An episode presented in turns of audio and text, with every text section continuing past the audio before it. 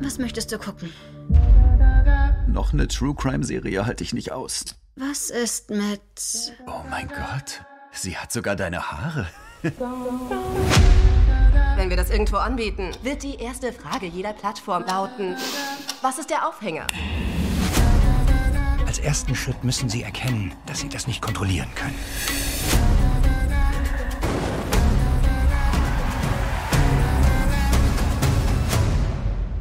Ist das Selma Hayek?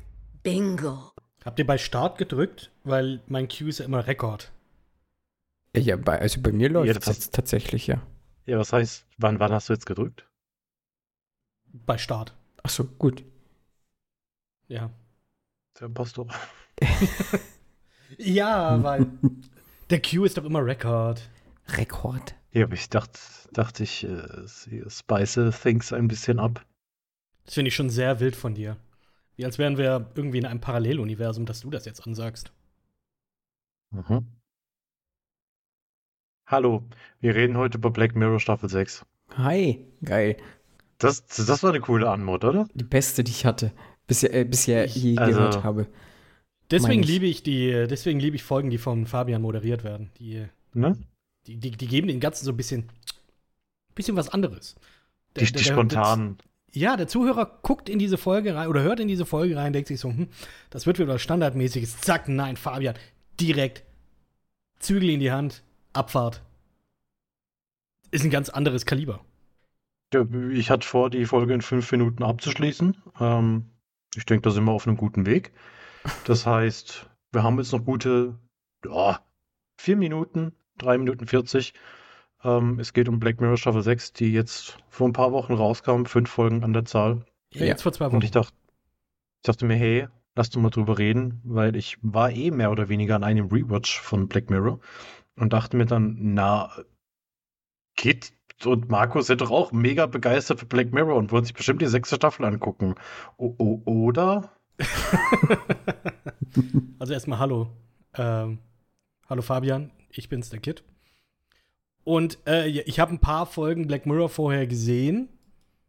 Und ich muss auch sagen, ich war sehr interessiert an, ja, an dieser Staffel jetzt auch. Einfach durch, ich sag jetzt mal, die, die geballte Star Power, die sich äh, in dem Trailer gezeigt hat. Und deswegen war ich da sehr, sehr, äh, ja, sehr interessiert. Letztendlich habe ich es aber, sage ich gleich mal hier vorweg, nicht geschafft, alle anzugucken äh, bis, zum, bis zur Deadline.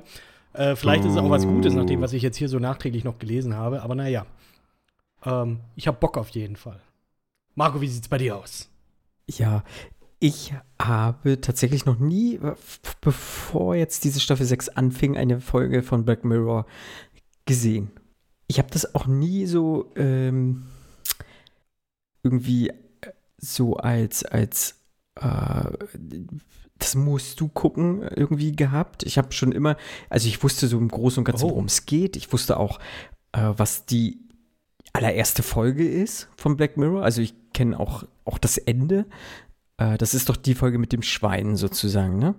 Genau. Genau. Ja. So, also ich, Hart, harter Einstieg. genau, harter Einstieg und ich habe immer so, hm, ja, musst du auch schon, glaube ich, Bock drauf haben, wenn du irgendwie dir das so geben willst, so, so komplett Du musst Bock drauf haben, dass eine Situation kommen kann, in der der Premierminister gezwungen wird, ein Schwein zu ficken. Genau, genau. Und ähm, das habe ich halt auch so gehört, dass sich das äh, durchaus so die erste Staffel, glaube ich, mehr oder weniger durchzieht, dass das wirklich auch, auch ziemlich hart ist äh, und dann peu à peu aber auch durchaus ein bisschen abbaut, beziehungsweise seitdem Netflix die Serie hat, sich das so generell so ein bisschen abgebaut hat ähm, und hier und da auch andere Wege eingeschlagen sind.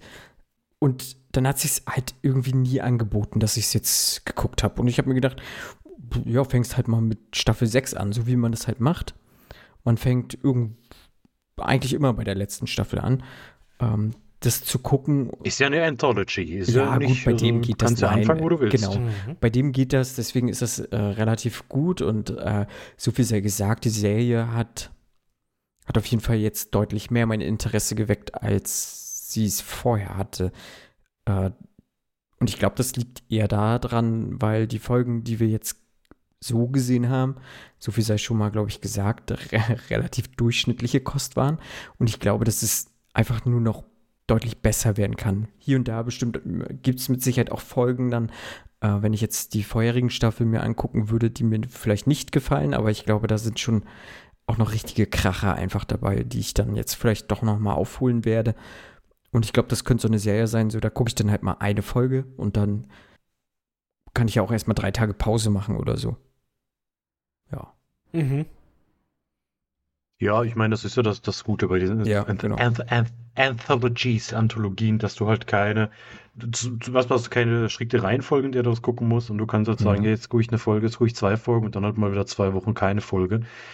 Ähm, weil, äh, also, es gibt ein, zwei Ausnahmen, wo ich sage, gut, da gibt es schon deutliche Referenzen auf vorherige Folgen, aber grundsätzlich ist das meiste, was du verpassen könntest, in Anführungszeichen Easter Eggs, die halt immer wieder auftauchen Das wäre die jetzt meine Frage Referenzen gewesen. zu anderen was- Folgen sind. Es ist äh, nichts Präs Omnipräsentes oder Überpräsentes, sondern das sind dann halt irgendwelche Headlines, irgendwelche Aufkleber, irgendwelche Mhm. Plakate. Ähm, beispielsweise, um das vielleicht schon mal zurückzugreifen, in der äh, Folge Loch Henry hast du ja am Schluss zwei Mhm. weitere Dokumentationen, die quasi nominiert sind. Das sind auch Anspielungen dann auf andere Black Mirror-Folgen. Ähm, das heißt, man, man kann irgendwo davon ausgehen, dass es quasi ein geteiltes Universum vielleicht irgendwo ist.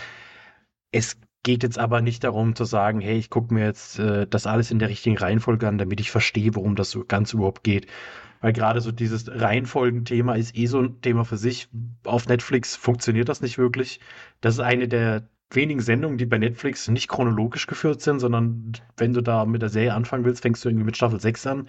Staffel 1 kommt ganz am Schluss. Das verstehst nicht wirklich, woran das liegt. Ähm, es war wohl auch so ein Ding, dass sie am Anfang gesagt haben, sie wollen die erste Folge nicht als erste Folge stehen lassen, weil man Angst hatte, die Zuschauer abzuschrecken. Also Ja. Vielleicht mal so grundsätzlich, dass das Ganze läuft seit 2011. Äh, Showrunner Charlie Brooker, der für das Ganze verantwortlich ist und wurde ursprünglich in Großbritannien fürs Fernsehen, das wird Channel 4, erschaffen. Und ja, hat halt aufgrund gerade der ersten Folge schon von sich reden machen und stark polarisiert. Ich meine, um das mal vielleicht kurz aufzugreifen, es geht darum, dass der Premierminister der, des äh, Vereinigten Königreichs dazu aufgefordert wird oder dazu erpresst wird, Koitus mit einem Schwein zu haben. Und zwar lang und explizit. Und das soll in alle Fernseher übertragen werden, denn sonst wird die britische Königstochter sterben, denn sie wurde entführt. Und das ist die erste Folge. Das ist ziemlich mutig, glaube ich, das als erste Folge und als Aushängeschild irgendwo als Piloten vorzustellen, zu sagen, hey, nee, das ist unser Konzept. Unser Konzept ist, dass wir uns nicht wirklich in einer klassischen Dystopie befinden, sondern dass wir in jeder Folge irgendwie so ein bisschen den technischen Wandel und die, die Gefahren, die diese mit sich birgt, thematisieren. Und generell dieses äh, Technologisierung, was dann auch immer mehr zu künstlicher Intelligenz wurde und Simulation, Parallelwelten, das alles so ein bisschen erörtern und da eben ja verschiedenste Szenarien aufzuarbeiten und zu zeigen. Und das hat sie immer weiter geöffnet. Am Anfang war man da tatsächlich noch relativ begrenzt. Zum einen von der, von der Auswahl der Schauspielerinnen und Schauspieler und vom Setting her. Das war ein rein britisches Ding. Von daher war das auch so ein klassisches zynisches Ding. Ich glaube, das ist ähm, in, in britischen Serien oft so, auch dieser britische Humor. Das hat man schon deutlich gemerkt, dass es eine britische Produktion ist. Ähm, du hast auch in den, also die ersten beiden Staffeln waren das, die hauptsächlich dort produziert wurden. Hast du auch mit Rory Kinnear, Daniel Kaluuya, Jodie Whittaker, Haley Atwell, Domhnall Gleeson, Rafe Spall, Una Chaplin, Natalia Tena. Doch einige britische SchauspielerInnen, die jetzt zu dem Zeitpunkt vielleicht noch nicht so ganz groß waren. Mhm. Mittlerweile aber schon, ja, jetzt nicht die Überpromis oder A-Lister sind, aber ich würde schon behaupten, also gerade ein Daniel Kaluuya vielleicht ähm, sticht da noch mal raus, dass das halt so britische Größen irgendwo sind. Und äh, das hat sich dann immer weiter geöffnet, denn nach der zweiten Staffel hat Netflix die Serie dann gekauft. Es kam dann dieser, ja, diese, dieser separate Film mehr oder weniger, dieses White Christmas, darüber habe ich schon ein paar Mal geredet, auch in unseren Weihnachtsfolgen, ähm, das dann die deutlich längste Folge war mit anderthalb Stunden und zeitgleich mit Veröffentlichung dieser Folge oder dieses Films hat man dann gesagt, hey, Netflix hat das Ganze gekauft und wird es weiter produzieren. die haben das ursprüngliche Konzept zwar beibehalten, also immer noch so diese Dystopien und diese Technologien. Man hat dann aber schon gemerkt, dass man sich mehr öffnet und nicht mehr nur auf den britischen Markt konzentriert, dass man das Ganze ein bisschen erweitern will vom Konzept. Er hat dann glaube ich, auch größere Schauspieler und Schauspielerinnen engagiert. Also gerade mit Bryce Dallas Howard, äh, Wyatt Russell, Mackenzie Davis, Jesse Plemons, Chrissy Milioti, also deutlich bekanntere Gesichter, würde ich sagen. John Hamm, genau, gut, das war noch in der. Ja, das war noch vorher. Das war quasi dann noch in dieser Übergangszeit, also das war in dem White Christmas Film, der so ein bisschen hybrid dann war. Was, was ich auch ganz witzig finde, tatsächlich, so diese Game of Thrones Alumni, die du in den, diesen ganzen Folgen hast. Also jetzt beim Rewatch ist mir wieder aufgefallen, dass du in fast jeder Folge denkst, woher kenne ich den? Woher kenne ich den? Ach, hier. Das ist äh, die von Rob Stark, die Frau. Das ist hier Osha. Das ist äh, Braun. Oder jetzt äh, hat ja. auch lange gedauert in der aktuellen Staffel. Das ist. Podrick. Pot the Rot. Das äh, hat sehr lange gedauert bei mir. Also ich habe es tatsächlich die ganze Zeit gedacht und das, das ist halt sehr oft bei, bei den Folgen. Du siehst jemanden, denkst dir so, hm. Den kennt man. Wer den ist das? Man. Ich meine, klar, wenn es jetzt vielleicht eine Emilia Clarke wäre, würde mir das eher auffallen, aber dann hast du so diese Game of Thrones Nebencharaktere, die dann auch nicht unbedingt in einem Mittelalter-Setting sind, sondern eher im Gegenteil davon und du denkst dir so, hm. Aber der Akzent. Irgendwie, irgendwie. Ja, der Akzent verrät sie dann ab und zu. Ähm, und das ist, das ist so ein ganz schönes Trinkspiel. Ja, natürlich. Äh, ich habe zuerst gedacht, das ist, also Daniel Portman äh, ist es ja, ähm, der Podrick gespielt hat. Ich dachte erst, es ist Gendry. Aber dann habe ich wieder gemerkt, so, mh, hm, nee, stimmt auch irgendwie nicht. Dann muss ich nochmal nachgucken, so, nee, nee, okay, das ist, das ist Podrick Payne. Wie du gesagt hast, äh, Pod the Rod. Guter Mann, habe ich auch richtig gefreut dann auch so. Ah ja, schön. Vor allem, weil er halt auch so einen ganz anderen Charakter spielt. Nicht so diesen introvertierten, eher ruhigen Typ, sondern eigentlich das genaue Gegenteil davon, der die ganze Zeit am Rumfluchen ist und am Rumbrüllen und, und sehr laut. Der extrovertierte Typ. Und man muss halt auch sagen, der Typ, ähm, ja, der ist schon ein Maschinchen, um dem mal vorzugreifen. Den Eindruck hat er halt, finde ich, in Game of Thrones nicht unbedingt gemacht. Für, für mich sieht er so aus wie einer, der den, ähm, äh, der den Davis wahrscheinlich in der Schule damals immer verprügelt hat. So, so, sah, so sah die erste Dynamik aus in dieser ersten Szene, in der die zwei aufeinandertreffen, dass die zwei sich tatsächlich nicht leiden konnten. Der eine dem, dem anderen wahrscheinlich immer halt die Hunderhose über, die, über den Kopf gezogen hat, gefühlt. Aber schön, dass es nicht so der Fall ist. was, was, was man halt so gemacht hat. Also ja. je, je weiter das auch ging, desto mehr ist tatsächlich auch so die Game of Thrones ein bisschen weggegangen. Mittlerweile hast du auch viele aus dem MCU die man dann, ach, guck mal hier, das ist doch Falcon, ach, hier, und dann haben wir stimmt, doch stimmt, stimmt. die Dame aus Loki, äh, die, frag mich nicht mehr, was, was, was ihre Bezeichnung ist, die Time, Time Cop, nenne ich es einfach mal war. Ähm, mhm. Genau, und so hat man da einfach immer wieder Leute, die man doch irgendwo herkennt. Ab Staffel 4 ging es dann so ein bisschen los, dass die doch einiges an Kritik abbekommen hat. Also klar, es wurde auch schon vorher kritisiert, aber man hat so das Gefühl gehabt, ja, langsam verliert so seinen Weg und da waren dann auch die ersten Folgen, wo ich sagen muss, pff, nee, das ist wirklich absolut nicht mein Ding. Ich konnte eigentlich allen Folgen immer so ein bisschen was abgewinnen. Ich weiß gar nicht, wie ich dazu gekommen bin. Also ich habe das, glaube ich, nicht zu einem Release gesehen, sondern irgendwann zwischendrin mal für mich entdeckt und dachte mir, hey, ja, das gucke ich mir an. Also Staffel 5 war auf jeden Fall die erste, auf die ich gewartet habe, in Anführungszeichen, wo ich dann wusste, okay, mhm. Staffel 5 kommt jetzt, die, die werde ich mir anschauen. Und ansonsten habe ich das vor einer Weile mal, also bestimmt vor fünf, sechs Jahren einfach mal angeguckt. 2018 kam dann auch der, der interaktive Film auf, auf Netflix, Bandersnatch. Der dann ja auch so ein, ja, so, so ein neues, also es ist nicht ganz richtig, es war kein neues Ding. Ich glaube, der gestiefelte Kater hat es vorher schon gemacht. Gab diesen Netflix interaktiven ja, Film. Stimmt den ich aber auch äh, nicht gesehen oder gespielt habe, je nachdem, wie man es nennen möchte. Und ähm, ja, dieses Bandersnatch war dann so ein krasses Meta-Ding, das auch die ganze Zeit damit gespielt hat, dass es weiß, was es ist. Also so diese Meta-Ebene, vierte Wand gebrochen. Ich habe es nicht mehr so gut in Erinnerung. Ich habe gesehen, ich habe es auf Letterbox mit dreieinhalb Sternen äh, gewertet. Weiß ich nicht, kann mich nicht mehr an viel erinnern. Ich habe jetzt die, die ersten vier Staffeln im Rewatch wieder gesehen und dann noch ein paar einzelne Folgen hier und da. Will ich jetzt aber auch noch den Rest nachholen, der Vollständigkeit halber. Genau, und dann kam die fünfte Staffel und das war so die erste Staffel, wo ich mir gesagt habe, das hat mit Black Mirror nicht mehr viel zu tun. Da gab es dann die Folge mit äh, Miley Cyrus, die wirklich komplett daneben war, meiner Meinung nach. Dann gab es die Folge ähm, mit eben Anthony Mackie, die, also die, das kann man auch ganz merkwürdig beschreiben, wo es darum ging, äh, ja, was wäre, wenn man Tekken in der virtuellen Realität spielen könnte und miteinander Sex hat. Das, ja, das ist, das war dann alles schon irgendwie sehr weit hergeholt und hatte halt einfach nicht mehr so dieses, dieses kritische und dieses, dieses, diesen Sozialkommentar irgendwie nicht mehr so. Und man hat einfach nur gedacht, ja, was, was, ja, lass doch mal das machen. Und das hat sehr merkwürdig gewirkt. Und deshalb war jetzt die Hoffnung für Staffel 6 dann doch relativ hoch. Ich mochte den Trailer. Da hat mich halt vor allem äh, die Beyond the Sea-Folge angesprochen. Allein schon. Oh, natürlich. Wegen unser, unser aller Darling, Unser Boy. Josh Hartnett. Dachte ich mir, ach, guck mal. Freut mich, Ja. möchte ich mir angucken. Aaron Instant Paul Watch. jetzt auch nicht so ein, so ein schlechter, ne? Natürlich, ja, aber, aber der, der Catch, der Catch war schon Josh Hartnett. Ja, Natürlich. Und, und auch diese ganze Optik von dieser Sequenz. Also das, das hat, ich meine, ich hätte es auch ohne diesen Trailer anguckt, weil ich doch schon noch die Hoffnung hatte, hey komm, greift, äh, knüpfte noch mal an alte Zeiten an und habe eigentlich auch relativ viel erwartet.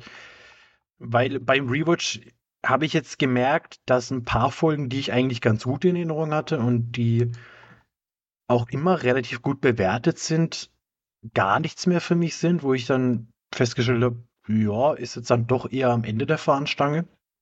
Auf der anderen Seite gibt es meine Favoriten, sind immer noch meine Favoriten. Ähm, um vielleicht ein paar Empfehlungen auszusprechen. Also White Christmas habe ich ja schon hundertmal erzählt. Dann würde ich gerade Kid noch Hang the DJ und San Junipero empfehlen. San glaub, Junipero habe ich auch gesehen. Ding. Hier wollte ich auch eigentlich einhaken, dass ich tatsächlich, ich glaube, die erste Staffel komplett gesehen habe und einen Teil der zweiten, äh, bis ich dann auch wirklich gedacht habe, okay, das ist mir alles ein bisschen zu krass. Und für mich auch in der, schon in der Hinsicht, äh, hat mir schon aufgefallen, dass es in der Qualität schon sehr schwanken könnte. Äh, weswegen ich damals schon recht früh gesagt habe, ich lasse mir da jetzt die, äh, ich lasse mir da jetzt ja lieber von anderen Leuten sagen, was denn sehenswert ist. Deswegen, äh, du hast genau jetzt gerade San Junipero gesagt. Äh, ist tatsächlich meine Lieblingsfolge, die habe ich dann auch ähm, schon gesehen. Muss auch sagen, hier habe ich das Internet zur Rate gezogen, da einfach jetzt mal geguckt, was sind denn die bestbewertetsten Folgen. Und die habe ich mir dann auch reingezogen. Ich glaube, die einzige Folge, die ich mir bewusst angeschaut habe, direkt als sie rauskam oder als die Staffel rauskam, war zu, war das Staffel 4, jetzt mit der USS, die Enterprise Parodie, Persiflage Geschichte, die USS Callister. Und die fand ich ja mega geil. Mhm. Das war, glaube ich, auch noch so ziemlich hot, weil ähm, du hattest auch hier einen ziemlich geilen Cast mit Meth Damon, Jesse Plemons, mit äh, How I Met Your Mother's Mother, äh, Chris Miotti, Jimmy Simpson, den ich ja auch super finde äh, seit Westworld und ja, Billy Magnussen. ist- Das fand ich dann wieder richtig geil, aber irgendwie hat mich das aber nicht wirklich dazu gebracht, weiterzuschauen. Und jetzt habe ich die Staffel hier gesehen, wie gesagt, nicht komplett, aber das, was ich jetzt gesehen habe, auch wieder hier, hat mich eigentlich nur bestärkt oder bestätigt in dem, in dem Gedanken, dass die Qualität doch sehr am Schwanken ist. Und ich, ja, mir wahrscheinlich den Rest auch nicht anschauen werde, aber ich würde da trotzdem natürlich gerne jetzt äh, euren Input da jetzt auch einholen und das dann für mich dann auch entscheiden. Aber genau, du hattest jetzt deine Empfehlung ausgesprochen. Ähm, Playtest habe ich tatsächlich auch nicht gesehen. Aber genau, USS Callister und auch eben San Junipero. San Junipero fand ich super. Das war richtig toll. Auch eben eine der Easter Eggs, die in äh, Loch Henry dann auch erwähnt wurden, als Mitnominierter für diesen bester Dokumentarfilm Award. Ne? Ja, also ich sag mal, diese Schwankungen waren tatsächlich schon immer da. Also die erste Staffel, die drei Folgen, muss ich sagen, finde ich durch die Bank weg alle sehr gut. Ja, Die zweite hatte ich auch noch relativ gut in die zweite war der Erinnerung. Hammer. Also zweite Folge, Uff, nee, zweite war Folge. ich jetzt tatsächlich. Zweite Folge, ja. Die zweite Staffel war ich jetzt tatsächlich relativ enttäuscht. Ähm, Also da ist auch die, die The Waldo-Moment ist auch in meinem Ranking immer noch die, war lange die schlechteste, ist es mittlerweile nicht mehr. White Bear fand ich aber Ähm, nicht schlecht. White, White Bear finde ich schwierig. Das- Ich glaube, da, da, da sehe ich Marco. Bei White Bear, die Folge wäre, glaube ich, was für ihn. Ähm, die fand ich beim ersten Mal noch sehr stark. Die verliert aber ungemein beim zweiten Mal. Ah, Weil ich mir dachte, hm, ja, ist äh, schön und nett, aber wenn man weiß, dann, dann hat man nicht mehr viel davon. Und das hätte ich nicht gedacht, weil ich glaube, die ist auch bei vielen im Ranking ganz weit oben. Nur bei mir jetzt leider auch nicht mehr. Ähm, dann hast du Staffel 3, die finde ich eigentlich ja, in der ersten Hälfte, also Nosedive, Playtest, Shut Up and Dance und San Junipero, die ersten vier Folgen, finde ich all sehr stark. Man Against Fire habe ich jetzt nicht mehr gesehen, weil ich den damals auch schon gar nicht gut fand, werde ich aber auch nachholen. Und Hated in the Nation war mir einfach zu lang. Also die Folge geht über anderthalb Stunden. mhm. Das ist dann schon, also das ist ja keine Serie mehr, sondern das ist dann schon ein Film. Und äh, ja, Staffel 4 jetzt äh, tatsächlich vorhin USS Callister gesehen. Gestern Abend noch Hang the DJ und bei Hang the DJ auch wieder. Ach, tolle Folge. Ganz, ganz tolle Folge. Und da ist dann auch quasi diese, also in Staffel 4, die letzte Folge, Black Museum heißt die, die, die ist dann eine Folge, die sich schon auf die anderen vorher bezieht, teilweise da Sachen aufgreift und die auch kommentiert. Und das wäre so die einzige Folge, wo ich sage, mit der würde ich jetzt nicht unbedingt anfangen. Ansonsten ist es aber wirklich relativ egal. So, so viel zu dem Thema. Und ähm, dann würde ich sagen, gehen wir jetzt noch mal in die fünf Folgen rein. In, äh, in Joan is Awful, in Loch Henry, in Beyond the Sea, in Maisie Day und in Demon 79. Und äh, wir fangen natürlich ganz vorne an mit Joan is Awful. Kid, die hast du noch gesehen. Erzähl mal, Die worum habe ich gesehen, genau. Es geht um eine, was, was, äh, eigentlich ein relativ hohes Tier, Joan, äh, bei einer Tech-Firma, die, ähm, ja, also wenn jetzt hier, ähm, wir gehen jetzt hier Beat für Beat durch, aber den Anfang, die Prämisse kann ich ja so erzählen. Sie ist eine, äh, eine, ja, eine Dame, die wohl die Macht hat, auch Leute äh, zu feuern. Feuert auch äh, gleich, oder muss jemanden feuern.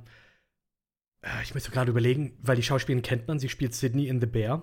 Habe ich mich sehr gefreut, dass ich, äh, dass ich äh, sie da gesehen habe in einer sehr kurzen, in einer kurzen ähm, Gastrolle. Ah, ja, doch, tatsächlich. Jetzt, wo du sagst, ja. Ähm, mir fällt der Name aber jetzt gerade nicht ein, aber da will ich jetzt auch gar nicht weiter drin bleiben. Ja, und ähm, ja, du, wir folgen erstmal einen Tag in ihrem Leben. Sie lässt jetzt praktisch diese eine Mitarbeiterin gehen. Ähm, sie bekommt eine SMS oder sie bekommt halt eine Nachricht von äh, ihrem Ex-Freund. Ähm, ja, können wir uns denn treffen? Hm, hm, hm. Äh, sie stimmt dem Ganzen dann auch noch mal zu und trifft sich dann auch noch mit ihm. Sie trifft sich mit, ihrem, mit ihrer Therapeutin, äh, erzählt so, ja, die Beziehung, die sie jetzt gerade hat, ist nur so okay, lala. Der Typ, mit dem sie zusammen ist, ist zwar nett, aber auch sehr, sehr vanilla. Und ähm, ja, sogar sein Essen ist ungewürzt. Ja, und am Ende des Tages schauen, die, schauen sie und ihr Freund sich eine Folge Joan is Awful an, die ihr vorgeschlagen wird, wenn sie ihr Netflix in dieser Welt äh, Streamberry, Streamberry, genau. Ja. Seid und in dieser ersten Folge wird praktisch genau dieser Tag nochmal durchgespielt in einer überspitzteren, dramatisierteren Variante, in der Joan noch viel, viel schlimmer rüberkommt, als sie es eigentlich ist. Hier muss man auch sagen, erstmal, Joan wird gespielt von Annie Murphy, liebt die Frau, äh, spielt in Schitt's Creek Alexis Rose. Äh, auch ein Aufhänger für mich damals, äh, als ich den Trailer gesehen habe, oh, ich möchte mir das gerne anschauen. Vor allem auch Joan wird in der Streamberry-Folge, Variante von Salma Hayek gespielt. Und ja, im Prinzip wird das Ganze dann auch hier nochmal aufgezeigt in der Folge. Ihr Freund kriegt dann mit, dass ihr Ex sie angeschrieben hat, dass sie scheiße zu ihren Mitarbeitern war und natürlich ihre Mitarbeiter kriegen das auch mit, weil sie die Serie auch sehen. Und ja, ich würde fast sagen, das ist die Prämisse. Äh, Sie versucht natürlich, das irgendwie aufzuhalten. Aber wie es so ist, äh, liebe Grüße an Apple, dadurch, dass sie die, ja, die Terms of Use nicht richtig durchgelesen hat und einfach auf Weiter geklickt hat, ist das wohl erlaubt, dass man hier ähm, ihr Likeness benutzen kann, um eine Serie über ihr Leben zu machen. Das Ganze erinnert mich an diese eine South Park-Folge. Äh, Human Centipede, falls ihr die kennt. Nee. Äh, Marc und Fabian. Oh, okay. Äh, da ist nämlich die Prämisse. ähm, also das Wortspiel Human Centipede ist Mhm. auf jeden Fall da. Und ich weiß nicht mehr, wer von den vier Jungs, ob es Kyle war. Dadurch, dass er ein iPad hat Ah, und die, den Terms of Use einfach zugestimmt hat, Naja, ähm, kommen Mitarbeiter von Apple und nähen ihn, nähen seinen Mund an das Arschloch eines Stimmt. anderen an. Und damit wird halt, ich weiß nicht mehr, was genau das war. Auf jeden Fall ist es, ähm, ja, Human Centipede meets, ja, ähm, lies mal besser deine Vertragsbedingungen durch. Und so ist das jetzt hier auch. Da habe ich mich jetzt richtig krass daran erinnert. da gibt es doch auch die Szene, wo der Typ, also wo sie in dieser, in diesem Tausendfüßer sind und der Typ vor ihm fragt dann so, hey Kyle, was soll ich essen? Soll ich dieses stinkende Hundefutter und den Fisch essen oder die Vanilleeiscreme? Und Kyle, du hörst halt nur so diesen Schrei, Vanille, Vanille. Ich verstehe es leider nicht. Du meinst den Fisch, oder? Du, ich esse den Fisch. Äh, ja, Ja. ich erinnere mich. Sehr dumm. Ich erinnere Aber ja, mich, ist, da, da war South Park, glaube ich, noch gut. Ich weiß nicht, wie es heute ist. Ich habe das bestimmt acht oder neun Jahren nicht mehr gesehen. Ja, aber äh, äh, krasse Prämisse, fand ich. Äh, ich fand das super interessant. Erstmal auch, dass das Ganze so ein bisschen auch eine Inception, äh, so eine Inception, ähm, boah, warum fällt mir das Wort gerade nicht ein? Meta. Meta-Ding dann auch hat, weil das geht dann noch mal eine Ebene, theoretisch eine Ebene weiter, in der dann Joan nicht von Salma Hayek gespielt wird, sondern von Kate Blanchett. Mhm. Wo ich mir auch dachte so, okay, okay, das hat mir keiner erzählt. Und wir haben hier auch generell auch einen ziemlich geilen Cast. Ich fand Michael Sarah ziemlich geil. Ziemlich out of, ich würde sagen, out of character für wie man eigentlich Michael Sarah castet. Weil ich fand, er hat sehr, es hört sich dumm an, er hat sehr frei gesprochen und sehr souverän. In dem, das, was er gesagt hatte. Er hat auch viele Bilder benutzt. War schon gut. Ja, er, er war im Prinzip dann am Ende die Person, die das alles erklärt hat. Und dass das Ganze eben einfach nur eine fiktive Lage der Realität ist. Dass Joan, die jetzt hier von Annie Murphy im echten Leben gespielt wird, eigentlich auch nur eine Lage ist von einer echten Joan, die es eigentlich in Wirklichkeit gibt. Also es ist, äh, ich, ich fand das sehr, sehr interessant und ich fand von der Prämisse, ich fand, das war jetzt eine Folge, bei der ich mir jetzt gedacht habe, die ist tatsächlich, je weiter sie ging, besser geworden. Und auch wenn das, ja, und auch das Ende fand ich völlig in Ordnung. Ähm, das konnte ich von der zweiten Folge nicht sagen. Was, was denkt ihr jetzt? Wie fandet ihr jetzt die Folge? Ich, ich weiß nicht, ich, ich mochte den Humor tatsächlich gar nicht. Hm. Also mit dem bin ich äh, wirklich nicht klargekommen. Also weder den normalen Humor äh, noch den, den Meta-Humor. So diese ganze Metakritik gegenüber Netflix fand ich irgendwie weird. Aber das ist Wobei das, glaube ich, ja, es ist so dieses Thema der Staffel auch, so ne, unser Sehverhalten, was konsumieren wir, wie konsumieren wir und was bringt uns dazu, gewisse Dinge so zu konsumieren, wie wir sie konsumieren. Ähm, von, das, das war schon irgendwo interessant. Äh, ich habe mich tatsächlich irgendwann selbst auch hinterfragt, weil ich fand zum Mhm. Beispiel, dass Joan zu Beginn relativ unsympathisch rüberkommt. Als wir dann gesehen haben, wie sie sich selbst sieht, dargestellt von Selma Hayek, die ja das Noch Ganze nochmal deutlich negativer dargestellt hat, als es bei ihr schon war, fand ich eigentlich ganz interessant. So dieses, da habe ich mich dann gefragt, na gut, wie negativ war es denn wirklich? Oder wie wird es einfach nur inszeniert? Und wie habe ich es wahrgenommen und was war tatsächlich dahinter? Das war für mich tatsächlich das Interessanteste an der Folge. Weil, ja, ich sag mal, den Twist, das war mir am Ende, der, der ist für mich komplett flach gefallen. Das war mir zu schnell. zu, zu weird, irgendwie auch zu beiläufig dann. Also diese Szene mit Michael Sarah geht ja 30 Sekunden Ja, das ist oder nur so. und dann Exposition. Auf Das ist einmal so Exposition. bum, bum, bum, bum, bum und dann Folge vorbei und dann, hä, okay, ja, gut, nö, ja, okay, tschüss. Und äh, ja, das, das war mir irgendwie ein bisschen auch zu, zu unverdient. Ich fand auch, äh, sorry, aber ich fand das bei den Terms and Conditions auch wahnsinnig dumm. weil, ja, dann mach halt dein Handy aus. Ja, oder kündig deinen Account oder äh, setz dich einfach hin und mach gar nichts. Also was, weißt du, ich finde, es hätte deutlich mehr sinnvollere Lösungen gegeben, als zu sagen, ich scheiße in die Kirche.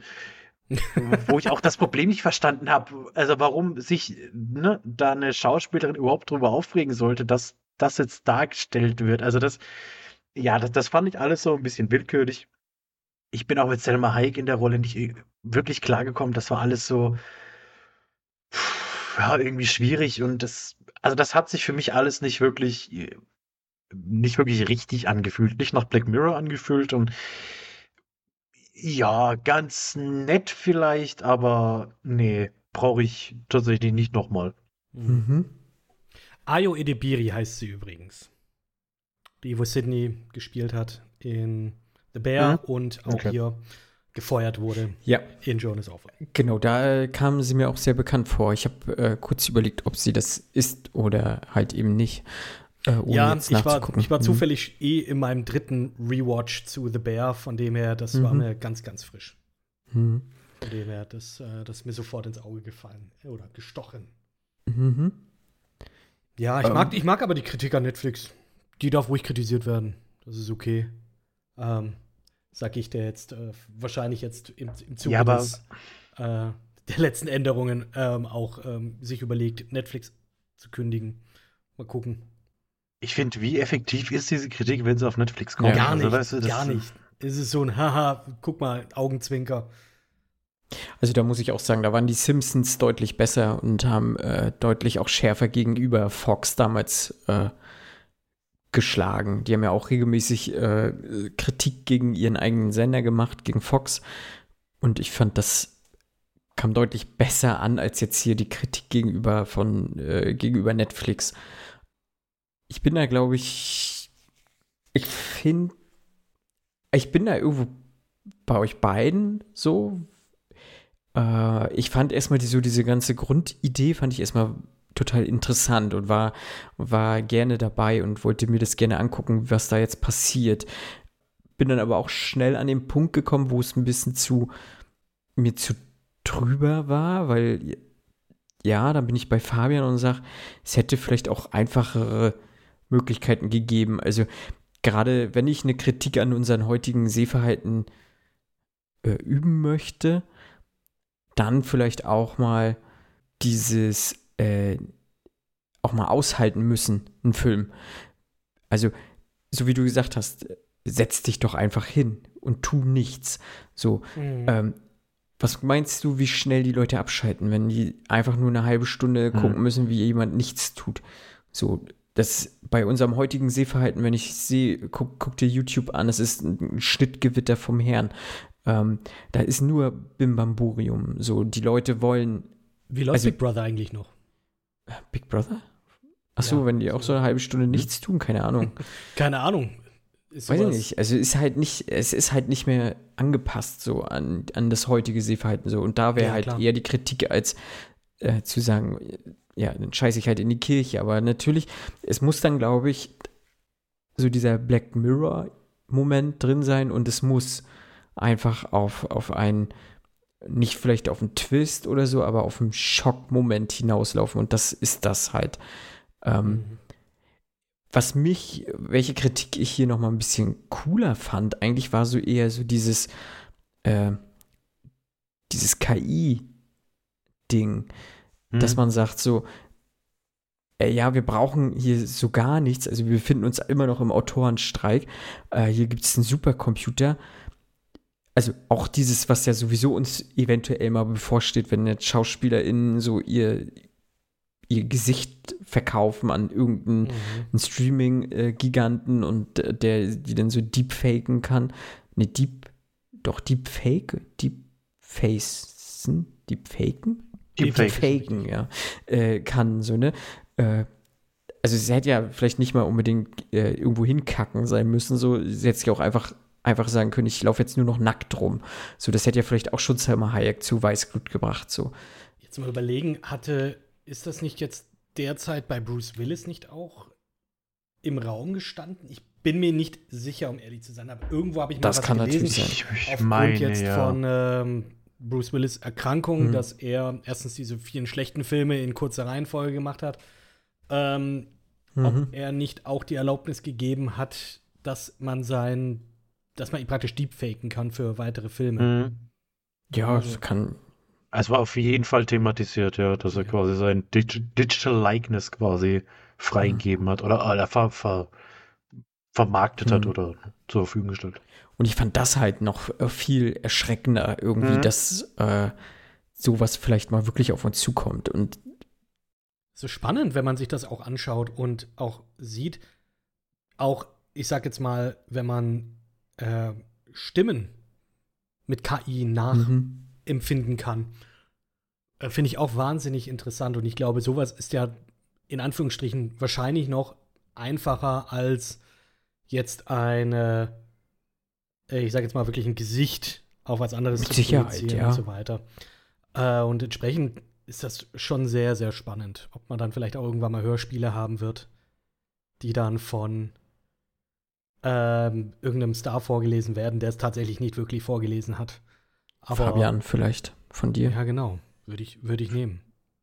Vielleicht, ja. Herr der Ringe gelesen Wobei von ich da Fabian. tatsächlich, ich, ich finde dieses, also dieses Deepfake finde ich ja tatsächlich, oder äh, von mir aus auch Digital De-Aging finde ich auch alles ganz schwieriges Thema und nimmt mich auch immer raus. Also es hat mich bei Rogue One rausgenommen, es hat mich bei äh, Episode 9 ist doch, glaube ich, auch die, die, die Anfangssequenz, wie Luke und Lea zusammen trainieren, Weiß ich gar nicht. wo ich auch sagen musste, nee, lass das bitte einfach sein, weil es wirkt einfach nur befremdlich, gerade wenn es dann noch, also bei Rogue One war es ja, glaube ich, auch Peter Cushing äh, und äh, Episode 9 dann Carrie Fisher, die zu dem Zeitpunkt auch vers verstorben war, wo ich mir dann sage, nee, das, das, lass das doch bitte einfach. Oder auch diese, diese Verjüngungskur von, von De Niro in The Irishman, nee, das, das braucht kein Mensch. Das ist, das, das ist so unnötig. Und ich, ich brauche jetzt nicht, ich, von mir aus muss nicht das Gesicht von Harrison Ford konserviert werden, damit wir in 25 Jahren noch einen Indiana Jones Teil haben.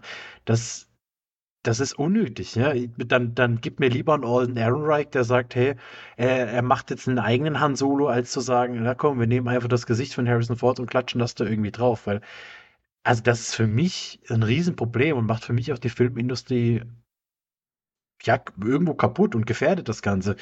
Wie das in fünf Jahren vielleicht ist, wenn, wenn das nochmal einen ganz anderen Schritt gemacht hat, diese Mhm. Technologie, ist, ist ein eigenes Thema. Aber aktuell Ja. sage ich echt, hey, äh, nee, Ja, brauche ich nicht. Ich denke da immer an einen meiner Lieblingsfilme und das aber auch wirklich hauptsächlich wegen dem Soundtrack Tron Legacy, in der wir auch ähm, hier auch ein, ich sage jetzt mal, Digital Likeness haben von äh, ähm, na, oh mein Gott, ich bin richtig Jeff- schlecht gerade von Jeff- Jeff, Bridges. Jeff Äh, Bridges? von Ja, Jeff Bridges. Bridges, ja. Äh, in der er praktisch nochmal eine digitalisierte, nicht gealterte Version äh, seines Charakters in Tron spielt. Äh, als Clou. Irgendwie macht das dann aber auch nochmal Sinn, weil er spielt eine Computerversion oder es ist eine Computerversion von ihm. Das heißt, dieser Uncanny Valley, der ist da tatsächlich da auch mit drin, aber dann hast du auch eine Olivia Wilde, die ähm, praktisch das gleiche ist, aber offensichtlich eine Schauspielerin ist. Also, ja, ich denke, mit Make-up kann man doch so krass viel machen. Ne? Also man, man kann nicht alles kaschieren. Aber ja, ich bin da äh, genau eurer Meinung. Ich bin da ganz gespannt, welche, ähm, ja, welche technologischen Sprünge es da einfach noch mal geben wird in Zukunft. Und wer weiß, vielleicht gibt es dann mal irgendwie eine, weiß nicht, eine Möglichkeit, eine Black Mirror-Folge anzugucken und choose your, choose your own actor. Ähm, ich habe auch irgendwo gelesen, das war ein Kommentar, den habe ich auf Reddit gelesen, ist nicht, nicht meinem Mist entwachsen. Aber wie krass wäre es denn jetzt gewesen, wenn der Film oder wenn dann die, dieses, dieses Segment äh, Joan is Awful damit geendet hätte, dass du praktisch dann einen Bildschirm hättest und du hättest jetzt hier einfach nur ein äh, jetzt als nächstes streamen und dann hast du deinen Usernamen. Und dann steht da irgendwie dran, Kid is awful. Oder Fabian ist awful. Wie auch immer dein derzeitiger Username ist, mit dem du jetzt gerade dich bei Netflix eingeloggt hast. So für diesen kleinen, für dieses kleine Prieschen äh, abgefuckt. Nochmal. So eine kleine interaktive Note. Hätte ich auch noch cool gefunden. Also, coole Idee. Technisch. Weiß ich nicht, wie vielleicht das umsetzbar ist. Ich, ich weiß, ich könnte, könnte ich meine, Bandersnatch, mit, dadurch, dass es ja interaktiv ist, könnte ich mal. Ich glaube nicht, dass das so krass aufwendig wäre. Aber naja, haben sie ja nicht gemacht. Das wäre, glaube ich, noch so eine, so eine extra Lage an Holy Shit. Hätte ich mir wohl noch mal die Terms durchgelesen, auf jeden Fall. Ja, wahrscheinlich, ja. Terms and Conditions. Bevor es bei dir an der Tür äh, klingelt und ein SWAT-Team die Tür aufmacht und sagt, so, mitkommen für äh, hier ähm, illegales Account-Sharen. Was ist los mit dir? Ja. Ja. Nee, ich hatte gerade, ich hatte gerade so, weil du gesagt hast, es steht auf einmal so äh, wegen so einer Lappalie, so eine große Spezialeinheit vor der Tür. Ich bin, äh, ich gucke ja gerade Naruto und da war gerade auch so eine so eine ähnliche Folge, dass äh, Naruto sich äh, impfen lassen muss oder er kriegt, soll eine Spritze kriegen auf jeden Fall und äh, da steht dann auch ein ganzes SWAT-Team sozusagen vor seinen in seinem Zimmer nachher einfach. Hm. Selbstverständlich. Weil er ja. hat die Chakra-Krankheit oder das Chakra-Fieber oder sowas. Egal. Ähm, Okay. ja. gut, Naruto ist gut. Also jetzt sind gerade Filler. Ich kenne nur das Shakira-Fieber. Richtig kacke, aber ähm, ja, das Ja, war mal zu, das war mal zu Fußball-WM irgendwann mal. Da gab es mal das Shakira-Fieber, ja. Genau. Inzwischen eher nicht mehr so, glaube ich, ne? Hier ist irgendwo noch ein, keine Ahnung, Tax Evasion Joke mit drin. Oder irgendwie sowas. Oder, oder für was musste, musste sie, äh, wurde sie Waka jetzt Waka. verurteilt? Äh, äh. Ach so, was? Sie wurde verurteilt für was? Hat sie nicht da was? Ich glaube ich glaube auch irgendwas mit, doch, doch, irgendwas steuermäßig. Hat sie sich vertan. Ja, passi Zu wenig. Ach, Mensch. Tax-Fraud. Passiert die. Besten. Selbst, selbst Messi hat sowas aus Versehen mal gemacht. Also auch Ärgerlich. Ich finde, da, da, soll, passiert. Also da sollte man unbedingt mal eine True Crime Dokumentation Absolut. drüber machen. ja, also mir würde auch nichts Besseres einfallen. Aber ähm, Ja, oder ähm, eine Doku über einen Typen, der Eier sammelt. Das habe ich nicht verstanden, den ich auch Punkt. nicht. Also muss ich ganz ehrlich sagen, ist, also, wir sind einfach ganz heimlich zur zweiten Folge gegangen, nämlich zu Loch Henry, zweite Folge der sechsten Staffel. Ähm, denn die hat nämlich den Aufhänger, dass Davis und Pia, die beides Filmstudenten sind, äh, Davis, Davises Mutter besuchen, die irgendwo in Schottland auf dem Dorf in der Nähe von Loch Henry lebt, um eine Dokumentation über einen Mann zu drehen, der Eier schützt von Vögeln? Oder ja, von- irgendein Naturschützer, Also ich, ich glaube, der oder? ja verhindern will, dass Eier geklaut werden. Weil äh, Also ganz Endangered Species. Merkwürdig. ja. Aber dazu kommt es ja glücklicherweise nicht. Glücklicherweise. Denn Pia, denn Pia ist sehr viel mehr daran interessiert, äh, die Geschichte über Ian Adair aufzudecken, der mitverantwortlich war, dass Davis Vater getötet wurde und der viele Menschen auf dem Gewissen hat. Und sie drängt ihn dazu, hey, lass doch mal lieber die Doku machen, weil das mit deinen Eiern fand ich eigentlich auch gar nicht so cool. Ähm, man merkt, Pia ist absolute Sympathieträgerin. Und sie sagt dann, hey, guck mal vor dem Trend True Crime. Lass doch mal eine True Crime, True Crime Doku drehen, ähm, in der auch unter anderem eben äh, vorhin von uns erwähnter Port de Rot ähm, äh, thematisiert ist oder, oder mitwirken soll, denn er ist einer der letzten standhaften Barkeeper, der dort noch ist. Und er beschwert sich, sagt, es kommt keiner mehr her wegen dieser Mordserie, wegen diesen Touristen, die dort umgebracht wurden sind und hat jetzt aber auch die Idee, hey, mit so einer True Crime Story werden die, die Orte auch immer so ein bisschen beworben, weil man schöne Aufnahmen, schöne Naturaufnahmen hat und das ist immer effektiv mit einer coolen Drohne, 4K-Footage. Ist dann vollkommen egal, ob es da irgendwie einen Massenmörder gab, der das gemacht hat. Damit lockt man die Leute an. Und ich sag mal, das Thema ist ja auch man kann gar nicht sagen aktuell, weil das ist ja die letzten drei, vier Jahre, glaube ich, schon ein Riesentrend, dieses ganze True Crime-Ding. Und ich kann mir das auch durchaus vorstellen, dass das die, die Leute anzieht. Nicht nur die Leute, die sagen, ach guck mal, da haben wir aber schöne Naturaufnahmen, sondern dass wir mittlerweile Tourismus- echt viele Leute haben, die dann ja, die, die, diesen Sensationstourismus oder Elendstourismus, je nachdem, wie man es nennen möchte, für die einen so, für die anderen wahrscheinlich eher Mhm. so, sagen, hey komm, wir gucken jetzt mal, wo der Dame irgendwie die Leute umgebracht hat, was wahnsinnig grotesk ist, aber na, zumindest die Tourismusbranche freut Ja. sich. Und ja, während sie diese, diese Dokumentation drehen, kommen immer ganz neue Sachen ans Licht, ähm, ja, die dann im Nachhinein für Davis doch gar nicht so cool sind. Nicht wirklich. Und ich, ich dachte mir so, während ich das gesehen habe, boah, jetzt mach bitte keine, keinen Meta-Kommentar über True Crime, weil ich, ich verstehe True Crime nicht. Diese Faszination hat mich mir nie ergeben. Ich habe also mir nichts von diesem ganzen Zeugs angeguckt. Das Dharma-Ding ist mir egal. Mir ist das, ich habe das Ted Bundy-Zeugs nicht gesehen. Und hier, guck mal, wen gibt's noch alles? Wayne Gret Nein, nicht, nicht Wayne Gretzky. Wayne Gacy. Wayne, Wayne Gretzky, das, die Doku würde ich mir vielleicht angucken. Übrigens, kleiner Fun-Fact: Habt ihr gewusst, dass das erfolgreichste Brüderpaar in der NHL die, die Gretzky-Brüder sind? Nämlich Wayne Gretzky mit seinem Weltrekord. Sein Bruder hat irgendwie drei Tore. Aber das reicht dafür, dass sie das erfolgreichste Brüderpaar in der NHL sind. Interessant, Fun ja. Fact. Darüber würde ich mir eine Doku angucken. Ähm, aber True Crime war nie mein Ding. Und dachte mir zwischendrin so, boah, nee, also ich brauche jetzt da nicht noch ein, ein Pseudo-Making-of drüber haben. Mhm. Ähm, es trägt auch so hier wieder diese Kritik gegen Netflix, denn auch hier wird dann quasi das große Studio kritisiert und äh, es zieht halt bei den Leuten, nur deshalb machen wir es vollkommen egal, wer da, bei wem alte Wunden aufgerissen werden und wer da vielleicht hinterher das Opfer Mhm. von sowas sein könnte. Hauptsache, wir kriegen die Views, Hauptsache, die Leute gucken das Ganze an. Das heißt, auch hier wird sowohl wieder Kritik an den Studios als auch an uns verübt, zu sagen, hey, ihr guckt euch das Ganze an, ihr macht euch keine Gedanken darüber, was für Schicksale da dahinter hängen, euch ist vollkommen egal, wer die Opfer sind. Und äh, so diese, diese Faszination und fast schon dieses, dieses götzenhafte Verehren von diesen Massenmördern und diesen ekelhaften Typen ähm, wird da angekreidet. Das fand ich ganz nett. Der Twist ist ja für mich kein wirklicher Twist, weil so ab der Hälfte ist eigentlich offensichtlich für mich, auf was es hinausläuft. Deshalb fand ich das alles eher so ein bisschen, ja, komm bitte zum Punkt. Mach Ähm, das Ganze. Bring's, Figuren. bring's nach Hause. Passt. Ja, weil, ja, die Figuren, dann handeln sie wieder saudumm. Du hast dann so diese, in Anführungszeichen, Verfolgungsjagd, wo du dir einfach die Ja. ganze Zeit denkst, wir wissen, worauf es hinausläuft, ist doch jetzt alles gut.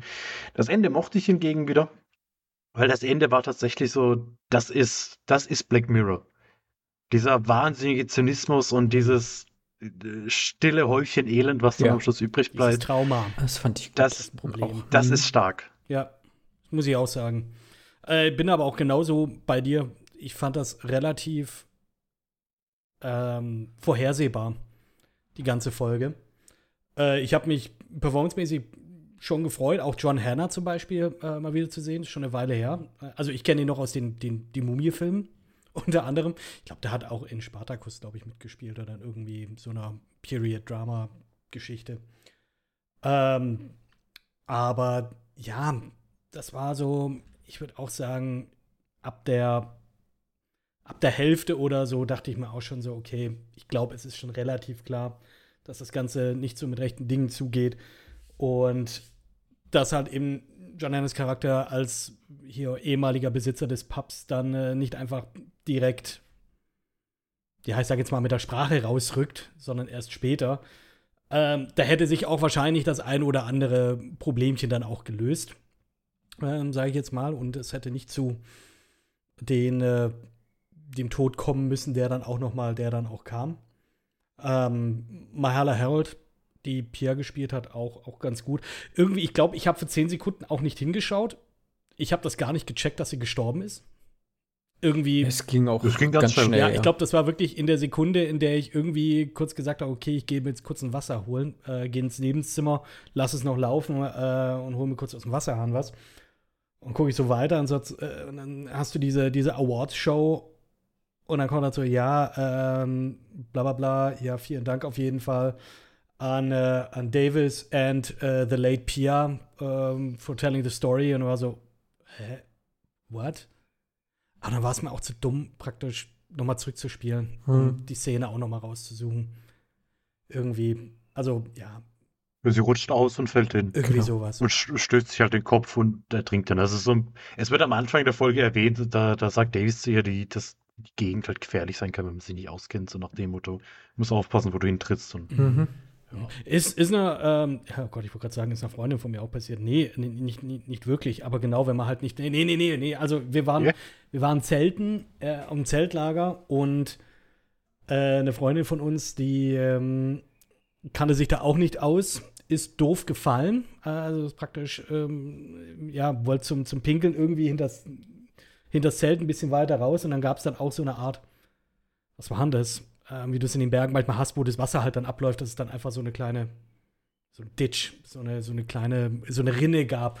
Und da ist er halt krass ausgerutscht und hat sich dann halt irgendwie das Bein dann ähm, doof gebrochen. Was ein bisschen kacke war, weil das war halt mehr oder weniger mitten im Wald und äh, wir waren alle besoffen und wir konnten alle nicht, äh, wir hatten alle keinen Empfang und da mussten wir halt irgendwie einen Notarzt herholen. Und dann sind wir, kann ich das hier erzählen? Äh, wir sind sehr langsam dann mit dem Auto dann in die, in, ins Dorf runtergefahren. Sagen wir es mal so. Kann man erzählen. Okay, ist auch schon ein paar Jahre her. Ganz vorsichtig. Anzeige ist raus. Vorsichtig, wie es ging. Ah, das war, ist krass, wenn man, wenn man sich nicht auskennt und durch den Wald rennt oder in Flussnähe. Leute, passt auf. Passt auf. Kann gefährlich sein. Brücke nach Terabithia. Auch sowas. Aufpassen. Guter Film. Gutes Buch. Ganz schlimm. Aha. Wer es kennt, der kennt's. Wer es kennt, der weiß es. Ich kenn's nicht. äh, ich kenn. Ich weiß, da stirbt ein Kind oder so, Ahnung. Auf den Aber Punkt. ich- Auf den Punkt. Gut. Äh, aber witzig ich kenne auch, auch, nicht so viel. Was? Ich kenne aber auch nicht so viel True Crime. Ähm, deswegen Mhm. ah, habe ich auch so ein bisschen so, naja, okay. Äh, was ich halt aber ganz interessant war, war, dass jetzt die Folge ja auch schon in der Vor Folge davor so ein bisschen angekündigt wurde, beziehungsweise äh, kurz darüber gesprochen wurde, ne, hier, was gucken wir heute Abend hier auf Streamberry und hier, äh, Loch Henry, ja, nee, ich habe keinen Bock auf True Crime, so ungefähr. Und nicht schon Ah. wieder eins. Also da äh, wurde auch so eine Verknüpfung irgendwie hergestellt. Und ja, also ich habe mit True Crime auch nicht viel am Hut. Äh, ich finde das auch generell, ich, ich glaube, das kann durchaus ein sehr interessantes Format sein, sowas. Aber ich sehe es auch so wie ihr, das ist aktuell eher so, äh, äh, ähm, ja, ihr hattet ein schönes Wort. Hm. Schaulustig, nee, wie ist denn das? Äh, ihr hattet vorhin so ein schönes Wort dafür einfach.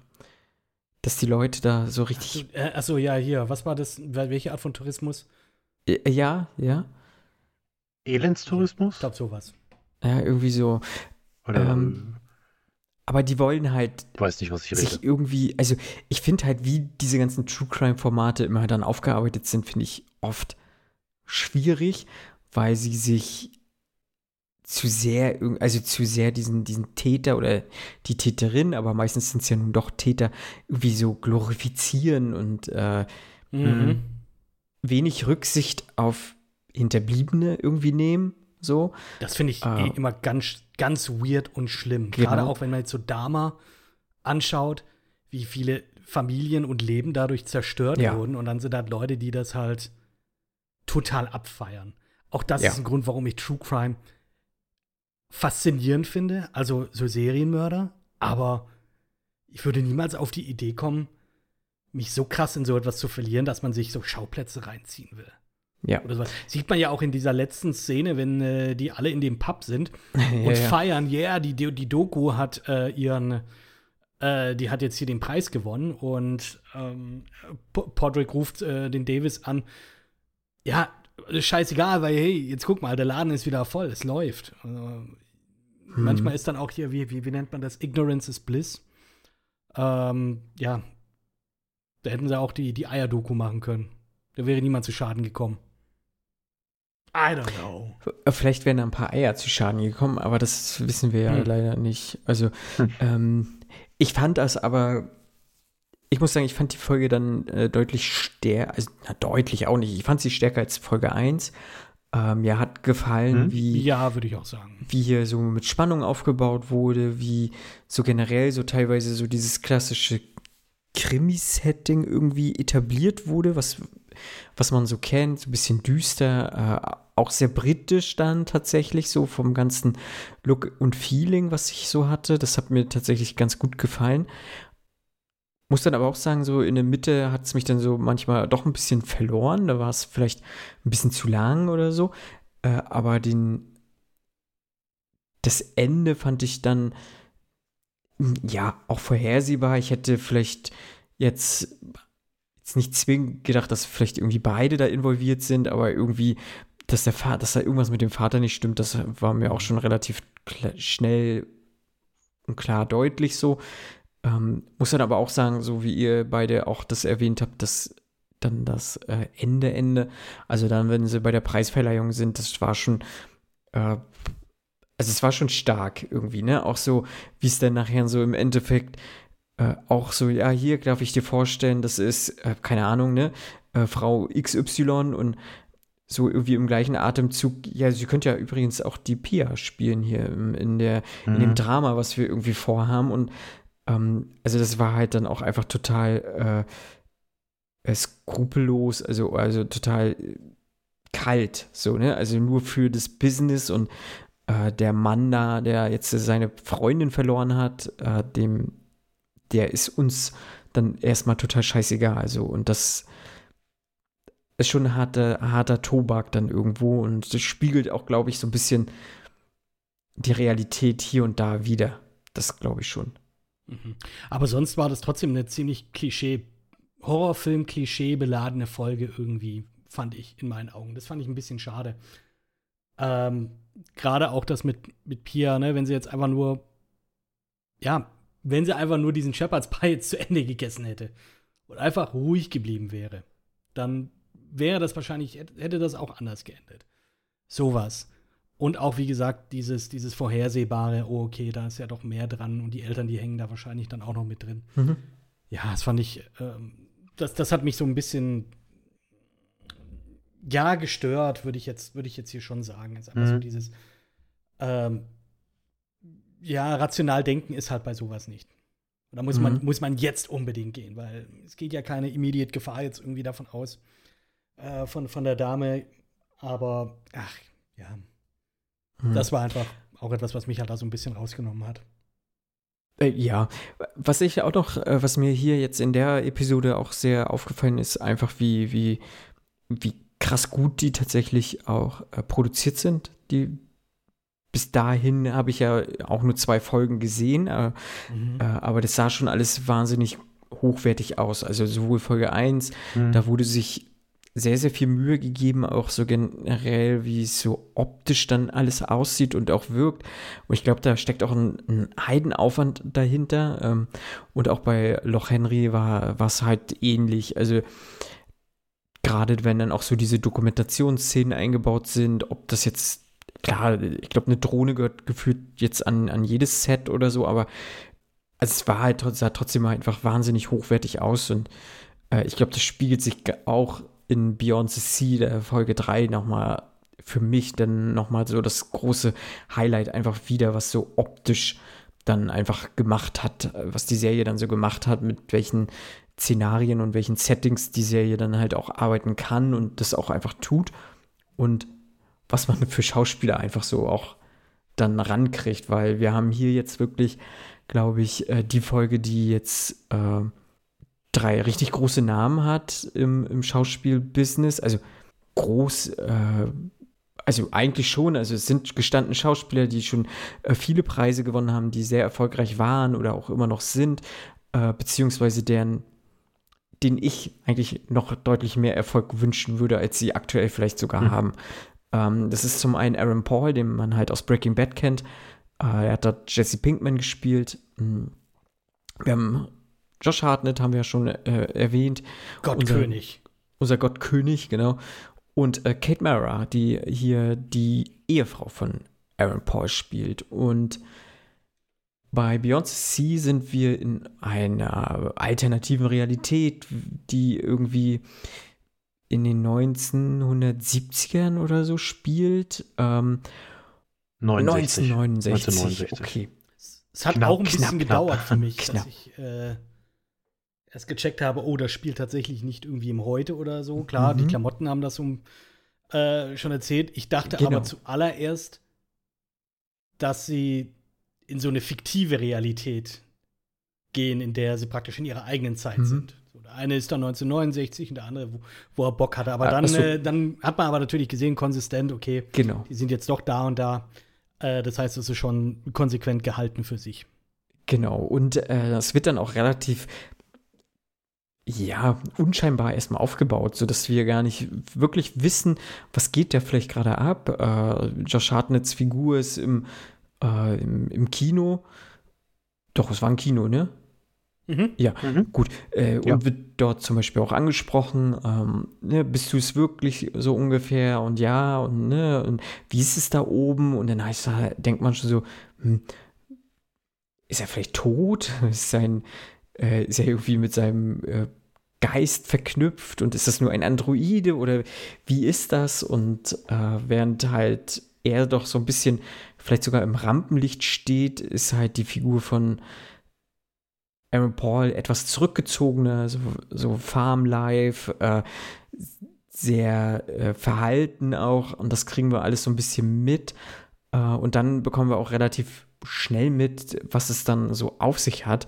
Denn die beiden haben eine Mission auf einer Raumstation, sind die beiden und sie können, ja, eigentlich wochenweise gehen sie in einen Androidenkörper, mehr oder weniger, verabschieden sich immer bis zum nächsten Freitag, wo sie dann äh, so einen Sport- und Fitnesstest machen äh, und leben bei ihrer Familie und kehren nur zu Notfällen sozusagen dann zurück Mhm. aufs Schiff oder halt eben jeden Freitag. Ähm, Fürs physische Check-up. Genau, fürs Check-up. Und eben bei diesem einen Ausflug passiert etwas Schlimmes. Und zwar der Figur von äh, Josh Hartnett passiert es, dass wir äh, kritische Stimmen halt haben, die dieser Technologie eher äh, skeptisch gegenüberstehen und auch nicht nur skeptisch sind, sondern sich radikalisiert haben und äh, halt die Familie von Josh Hartnett killen, halt auf brutale Art und Weise. Und da setzt dann eigentlich so die Serie erst so richtig an, denn äh, es passiert, dass die beiden sich den Körper, diesen Androidenkörper von Aaron Paul auch mal hier und da teilen und verschiedene Sachen in dem neuen, in dieser Realität eigentlich passieren, die vielleicht nicht hätten passieren sollen. Ja. Ich muss sagen, mir hat die Folge tatsächlich sehr, sehr gut gefallen. Also, äh, hier war, glaube ich, irgendwie so das, was ich mir von, von Black Mirror erhofft habe, zu, also was ich zu sehen bekomme, so dieses, äh, diese Technik, diese technologische Dystopie, ähm, die ja hier erstmal ja auch so ein bisschen utopisch ja eigentlich ist, weil du kannst halt deiner Arbeit im Weltall nachgehen und kannst trotzdem bei deiner Familie sein. Äh, das lässt sich ja natürlich auch noch rein theoretisch, wenn man finanziell das irgendwie machen kann, äh, auch noch weiter irgendwie spinnen, dass man sagt, so Familienzusammenführung, keine Ahnung, ne? Also du bräuchtest halt keine, äh, keine, keine getrennten Wohnräume mehr oder äh, auch generell, du halt, äh, könntest ja so viel auch Scheiße mit solcher Technologie einfach äh, äh, verhindern, so ob es jetzt Wohnraumknappheit ist, ob keine Ahnung was so. Also da geht ja ganz viel. Und ich frage mich halt auch einfach, wie die eine ganze Woche da rumliegen können, ohne zu essen und äh, ohne, um mal wieder das Wort von aus der ersten Folge aufzugreifen, ohne zu kacken ähm, und all solche Sachen. Äh, aber es wird ja scheinbar irgendwie gehen. Und ja, ich weiß nicht, ich mochte das ganze Setting. Ich fand äh, dann nachher halt die Farm, ich fand das ganz interessant. Ich fand es auch interessant, wo aber auch etwas vorherse vorhersehbar, worauf das Ganze dann nachher hinausläuft, dass äh, sich vielleicht äh, halt sie jetzt in den Falschen verliebt, aber auch ein bisschen wissentlich, weil es auch was Neues ist, was Spannendes ist, er ein ganz anderer Typ ist, ein ganz anderer Charakter einfach ist. Äh, und hab dann aber auch natürlich versucht, irgendwie mir das Ende hervorzuspinnen. Und da wurde ich dann doch relativ überrascht, dass das ganz anders geendet hat, als ich es mir erwartet hatte. Ja. Also ich fand, äh, da hat die Serie mich so, oder die Folge mich so ein bisschen aufs Glatteis geführt. Und das mochte ich, mochte ich tatsächlich gern. Äh, und ich muss äh, sagen, Aaron Paul hat für mich äh, total toll gespielt. Also was der halt abliefert, also ich fand ihn ja bei Breaking Bad schon den heimlichen Star auch so ein bisschen, äh, leider ein bisschen zu wenig auch gewürdigt, gerade weil Brian Cranston halt äh, so abgeliefert hat. Äh, aber hier zeigt Aaron Paul halt auch, dass er eigentlich ein, ganz großartiger Schauspieler ist und vielleicht auch mehr verdient hat als nur diesen äh, Need for Speed Film. So. Ja, naja, es tut mir leid. Ja, also, ja klar. Für mehr hat es filmisch leider noch nicht gereicht. Ne? Er hat, Ja. glaube ich, bei Westworld jetzt. El Camino? Was? Hallo? El Camino? Ja, aber das ist ja Breaking, Bad, Bad. Film? Das ist Breaking Bad. Ja, klar. Ne, und, äh, aber ich mochte die Folge tatsächlich gern und auch Josh Hartnett ist gut, auch äh, Kate Mara ist auch gut und äh, das, ist, das war für mich so wirklich ein, ein, gutes Ding. Ja. Also schauspielerisch fand ich auch, war Stark. das auf jeden Fall das Beste in, der, in der Staffel. Also gar nicht, auch ohne Konkurrenz. Aber Aaron Paul halt, also vor allem diese Doppelrolle, Mhm. das war, äh, wie, Ja. wie man das dann schafft, wirklich mit so, mit so Nuancen zu unterscheiden. Auch allein mit der Körpersprache zu Mhm. sagen, ja, das ist jetzt David, das ist jetzt äh, Cliff und diese, diese Unterschiede klar zu machen, das finde ich halt, klar, Josh Hartnett hat mir in seiner Rolle auch gefallen und spielt auch diese, diese, diese Hoffnungslosigkeit und dieses äh, Tote in Anführungszeichen, also diese, diese, diese leeren Augen, die er da dann hat, nachdem Mhm. was mit seiner Familie passiert ist, spielt er auch gut, aber diese Doppelrolle von Aaron Paul, das, das ist schon echt ein starkes Ding. Und grundsätzlich bin ich da echt bei dir. Ich, mir hat das auch gut gefallen, diese ganze Atmosphäre, die da aufgebaut wird, diese, diese ganze Optik, ne, das, das so in, den, in die 60er zu verlagern, wo man dann diese Manson Family hat Ja. und äh, Ja, Manson mein, Family ist ein gutes Stichwort. also alles in dieser, alles in dieser Raumstation sieht ja aus wie bei 2001. Ne? Ich meine, ich weiß jetzt nicht, wie eine echte Raumstation aussieht, äh, ob das einfach jetzt Zufall ist oder ob man sich da ganz klar daran orientiert hat. Wahrscheinlich wird man sich schon orientiert haben. Allein ne, David äh, ist ja auch bei 2001 äh, der, der Name des Protagonisten. Also gewisse Referenzen hat man da sicher wissentlich auch mit reingenommen. Definitiv. Ähm, und mir hat mir hat's echt gut gefallen, diese, diese Atmosphäre, diese Spannung. Äh, Ich konnte irgendwo die Entwicklung von Cliff? David? Also- nee, von David. Von Josh Josh Hartnett, also von eigentlich Josh Hartnett. Äh, zwischenzeitlich dann sogar ein bisschen nachvollziehen, ne? so dieses, äh, klar, er hat gar nichts mehr und er klammert sich an dieses, äh, an diese Stunde, die er da einmal in der Woche hat, weil sonst hat er einfach wirklich überhaupt nichts mehr. Er, er kann, er kann quasi nicht ruhen, sondern er sitzt immer nur mit sich selbst und mit seinen Gedanken da. Und ähm, dass er dann irgendwo so diese Entwicklung nimmt, war mir, also war für mich nicht völlig fremd. Es wurde dann ein bisschen zu heftig für mich. Auch das Ende, dachte ich mir, war ein bisschen zu Krass. krass. Also mir, mir hat das Ende gefallen, weil diese ganze Folge hat sich halt nach Black Mirror angefühlt. Mhm. Ne? Auch wie es dann geendet ist, das hat auch für mich alles gepasst. Ich glaube, ein offeneres Ende hätte mir noch besser gefallen. Also wenn, wenn wir wirklich den Fade to Black gehabt hätten in der Situation, in der Aaron Paul quasi draußen an der Raumstation ist und niemand mehr antwortet. Ich glaube, das, Mhm. Das wäre- Aber das wäre expected. Der- das der- der wäre Serie gerechter zu, gewesen. Finde ich zu sehr, auch anlehnend an 2001 zum Beispiel, jetzt auch, wie du das jetzt schon vorhin gesagt hattest. Ähm, Ja, ich weiß nicht, wenn, wenn du gar nicht, we- also wenn du nicht weißt, was passiert und du dir auch nur im Kopf vorstellen musst, was, was jetzt auf der Erde passiert, was jetzt äh, Josh Hartnett im Avatar von Aaron Paul anstellen wird, das, Also, weil das ist eigentlich Black Mhm. Mirror, so äh, schließt die Lücken selbst und was du dir vorstellen kannst, ist gar nicht so schlimm wie das, was wir eigentlich zeigen, was, ja. glaube ich. War also, das ein Satz? ich glaube, Ja, wie man das hätte, wie man das hätte umswitchen können, wäre, wenn sie gar nicht gezeigt hätten, wie äh, Cliff, nachdem er wieder reingekommen ist, ähm, wieder sozusagen auf die Erde zurückkommt ähm, und dann sieht, was Josh Hartnetts Charakter David gemacht hat. Also da hätte man das vielleicht so hinbiegen können, dass er geht rein, du siehst gar nicht, was er da jetzt sieht. Vielleicht ein Longshot in Richtung dann David, wie er da, an dem Tisch sitzt. Aaron Paul, also Cliff, kommt wieder raus und ihm wird der Stuhl angeboten. Und du weißt nicht, was jetzt passiert ist. Das wäre noch ein bisschen offener und das hätte ich, glaube ich, hätte ich auch ganz cool gefunden. Wie gesagt, wenn er ihn jetzt gar nicht mehr reingelassen hätte, das war einfach ein Spannungsmoment, der mich dann auch sehr erleichtert hat. Aber da war mir auch schon klar, okay, ich glaube, ja, da war mir schon relativ klar, was da jetzt passiert ist. Ähm, und wenn sie da einfach das nicht gezeigt hätten, glaube ich, das wäre ein viel krasserer, das hätte, glaube ich, einen viel größeren Eindruck hinterlassen. In meinen Augen. Finde ich jetzt. Aber gut. Ähm, ich mache ja auch keine Serien. genau. Ich fand auf jeden Fall, da, da hätte es noch irgendwie, da hätte es einen, einen oder anderen Cliff Ja, geben können, ja. dass Also, das Ganze noch effektiver gewesen wäre. können. Auch wenn es Ja. schon, wie gesagt, ja, es war schon, es war die, die Black Mirror-rigste Folge Mhm. der, der Staffel, das auf jeden Fall. Okay. Und äh, hat auch an die guten Black Mirror-Zeiten. Also mir hat, die, ja, mir hat die Folge auch sehr, sehr gut gefallen. Also abgesehen natürlich Mhm. von, also was ihr jetzt alle schon gesagt habt, mit der doch äh, sehr, sehr guten schauspielerischen Performance von Aaron Paul, von Josh Hartnett, äh, Kate Mara auch. Ähm, dem, dem kleinsten der Culkin-Kinder, Rory Culkin, als äh, quasi Charles Manson, äh, fand ich in der kurzen Zeit, in der er auf ähm, Screen war, doch auch sehr, sehr gut. Ja, hat, hat mir schon sehr, sehr gut gefallen.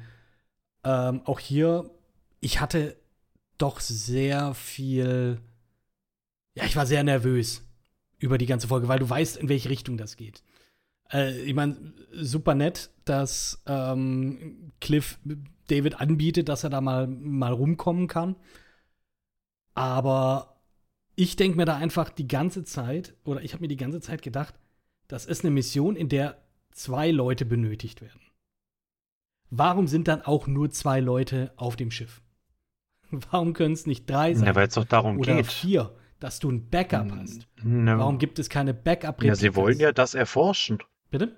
Das ist doch das, das ist doch das Forschungsziel der Mission. Deshalb sind die doch überhaupt da oben. Also da geht es ja nicht darum, dass sie irgendwie Sterne Nein, nein, erforschen, aber halt sondern langfristige Auswirkungen im Weltall zu sein. Aber, da, ja, Genau. aber warum dann nur zwei Leute? Warum nicht vier Leute, die Schichtbetrieb machen können? Zum Beispiel. Weißt du, da, da, dann wohnen halt zwei in, ähm, ja, keine, keine Ahnung, das kannst du ja so oder so spinnen, aber da habe ich mir, das, das hat mich nicht losgelassen. Dieses, warum gibt es nur eine Replika? Warum gibt es keine Unterstützung des Bodenteams? Warum gibt es für einen Zweimann-Job nur zwei Leute? Weil es kann immer was passieren. Es kann immer was passieren. Weil du dann keine Folge hättest. Und das sind, Dann ja, hättest du da, keine da- Folge, die du da, machen da habe ich mich kannst. leider auch ein bisschen drauf, dran aufgehangen. Und ähm, das schwingte immer so ein bisschen bei mir mit und denke mir auch wieder so, ja, ganz, schön, ganz schön nicht nachgedacht. Aber gut.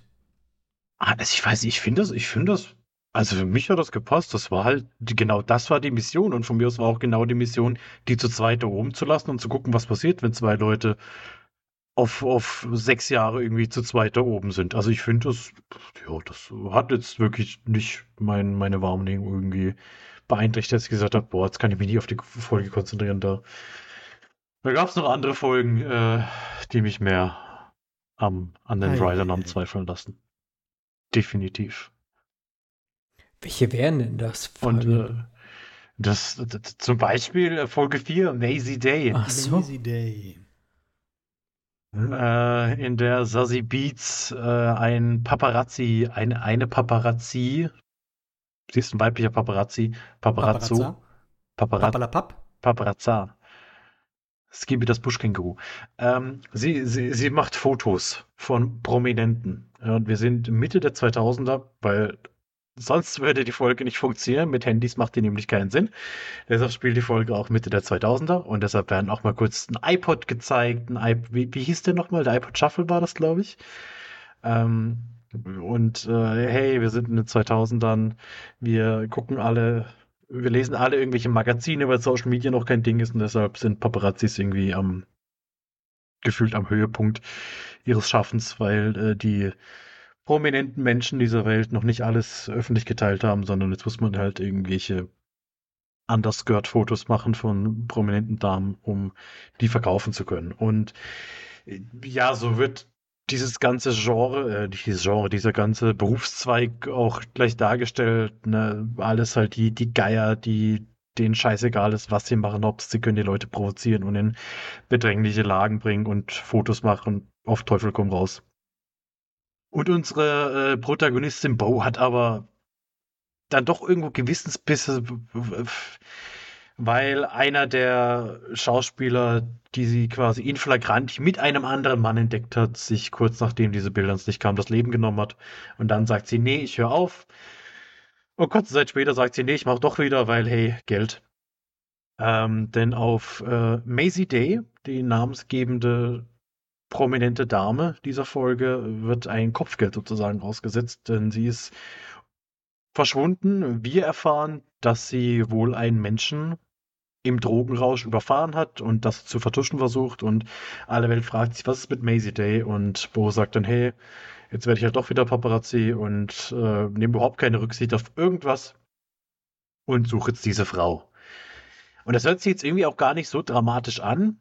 Ähm, denn auch hier ist halt wieder dieses Thema, ne, Sehverhalten, wir sind so sensationsgeil, wir nehmen alles mit.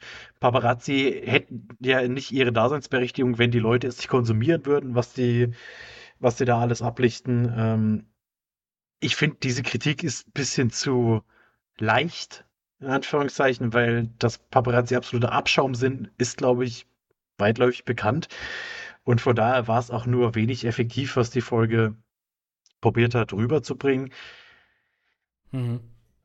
Ja, und dann gibt es diesen Twist in der Folge. und das, also, nee. Nein, das, den nehme ich nicht so an. Das geht so nicht. Das ist eine absolute Frechheit, finde ich. Das ist eine komplette Bankrotterklärung. Diese Folge ist wirklich mit Abstand die schlechteste Black Mirror-Folge, die es bisher gab. Das, das, sorry, das ist da hört es dann auch auf mit diesem, was Marco gemeint hat, das sieht alles irgendwie hochwertig aus. Ja, die sieht stimmt. nämlich auch furchtbar aus teilweise. Mhm. Was man auch sagen muss, ähm, vielleicht an der Stelle auch eine Warnung, die mir gefehlt hat, so dieses, diese Epilepsie-Warnung, die ja mittlerweile vor relativ vielen Filmen und Serien kommt. Die hätte es da auf jeden Fall gebraucht. Du hast eine Szene, klar, es geht um Paparazzi, aber wo die wirklich dann drei, vier Minuten lang nur Blitzlichtgewitter ist wo ich dann auch irgendwann die Hand so ne, vor den Fernseher halten musste, weil es mir zu hell war und mir da gerade zu viel passiert ist, so wie bei Kid gerade. Ich lasse es gerade, ich habe die Folge oh. nicht gesehen und ich gucke gerade stumm da rein. Und ich glaube, ich. Ja, das war gerade die Szene, glaube ich. War die Szene, ja. Liegt eine Dame auf dem ja. Bett. Und wird gerade. Dann ist das die Szene, oh, genau. Okay. Und äh, ja, das, jetzt kannst du ja mal einfach noch ein bisschen weiter gucken, während Marco oh. nicht darüber reden, weil gleich passiert dieser Twist. Oh, oh. Und ähm, also das ist, nee, sorry, das ist eine absolute Frechheit. Auch mal von diesem Twist abgesehen, diese komplette Plot-Convenience, die da in dieser, dieser Geschichte ist, also das ist auch unfassbar schlechtes und faules das Writing. Das hat doch nichts also, mit Technologie es fällt, zu tun. Und das sowieso nicht. Kamera? Na gut, es hat halt, du kannst, genau, du kannst doch argumentieren, ja, diese Kameras ja, und äh, da, da, brauchst du gar keine Dystopie, weil das ist schlimm genug äh, mit, diesem, mit diesen äh, Sensationsjagden dieser Paparazzi. Aber auch die, wie gesagt, alles fällt einem in den Schoß. Das ist so schlecht geschrieben. Die erste Person, die mal angesprochen wird, hat einen weiteren Hinweis. Sie findet sofort raus, die ganze Welt sucht nach dieser Schauspielerin. Sie braucht irgendwie drei Minuten, findet sofort raus, wo sie ist. Und nee, sorry. Also das, die Folge ging überhaupt nicht. Das war einfach das alles war einfach nur schlimm. Sassy Beats, die ihren inneren Domino aus Deadpool 2 gechannelt hat und einfach Glück hatte. Weil das war, ist ja ihre Superkraft in Deadpool ja, 2. Sie hat einfach eine, wahnsinnig viel Glück. Aber ein richtig scheiße. Deswegen konnte sie mit wahnsinnig viel Glück Maisie Day finden. Mhm. Mhm. Nein, aber mhm. du kannst das ja auch so sehen. Du kannst ja auch sagen, okay, diese, diese Werwolf-Thematik ist. Es geht ja ins Übernatürliche. Das ist ja. Kannst du so betrachten. Ja, du musst also ja, es geht ins Übernatürliche erstmal ja, aber du kannst ja auch die Ebene dahinter betrachten, lieber Fabian, ja. Maisie Day ist das Monster, was gejagt wird von den Paparazzis, ja, mit, mhm. äh, mit Blitzlicht, ähm, noch nicht sind wir so weit, dass sie auch Mistgabel nehmen und äh, die Feuerfackel, ja, wie bei Frankenstein, und sie sich ja sozusagen dann wirklich in dieses Monster verwandelt und ihren Peinigern dann äh, äh, äh, rächt. So. Um dann trotzdem erschossen zu werden. Nee, macht natürlich auch keinen Sinn. Ähm, also, man kann das vielleicht so ein bisschen irgendwie verstehen, aber dann werde ich doch nicht erschossen, so nochmal zum Ende. Aber äh, ich gebe dir da recht, ich fand das auch also zum Teil hat mich die Folge so ein bisschen gehabt, wo ich sage, okay, fand ich, äh, finde ich erstmal prinzipiell ganz gut, auch wieder diese, diese kritische Aspekt, dass man sagt, so ja, ähm, wir lassen jetzt mal so einen Paparazzi da, äh, so einen gefallenen Star irgendwie jagen, aber es ist halt, halt einfach nichts Neues. Äh, dann hat mich die Serie kurz gehabt in diesen, äh, in dieser Entzugsklinik, äh, wie sie mhm. da so halt angekettet lag. Und äh, ich gebe dir recht, dieses Blitzlicht, das war schon doll. Ich fand das aber erstmal für mich okay. Äh, es hat für mich dann gepasst, aber äh, wie es dann halt auserzählt ist, diese Folge, die fand ich halt auch einfach viel zu, viel zu einfach. Also ich glaube, sie waren dann so ein bisschen in die Enge getrieben und wussten nicht, wie sie jetzt aus dieser ganzen Geschichte herauskommen sollen. Auch äh, was, was willst du denn wirklich äh, von mir aus auch technologisch da dann erzählen. Also für mich war es so, sie waren in einer Einbahnstraße und haben das einfachste Mittel jetzt gewählt, um da herauszukommen.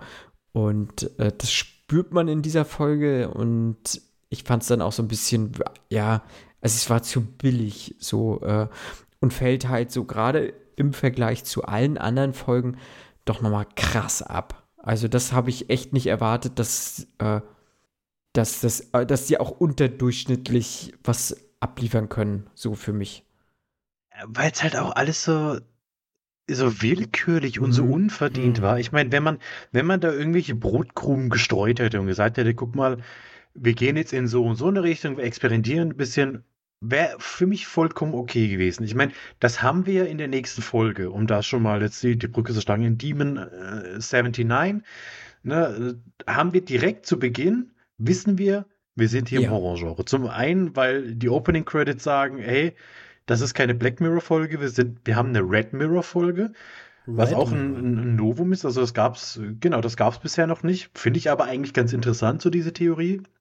Oder diesen Ansatz zu sagen, hey, wir, wir, wir gehen jetzt einfach mal andere Wege. Wir sagen, das ist jetzt Red Mirror. Und allein diese Opening Credits, ne, und dieses, wie dann der, der Episodentitel kommt, da weißt du, ja. dass du, du bist im Horrorgenre. Da macht die Folge keinen Hehl draus. Die kommt auch relativ schnell zur Sache.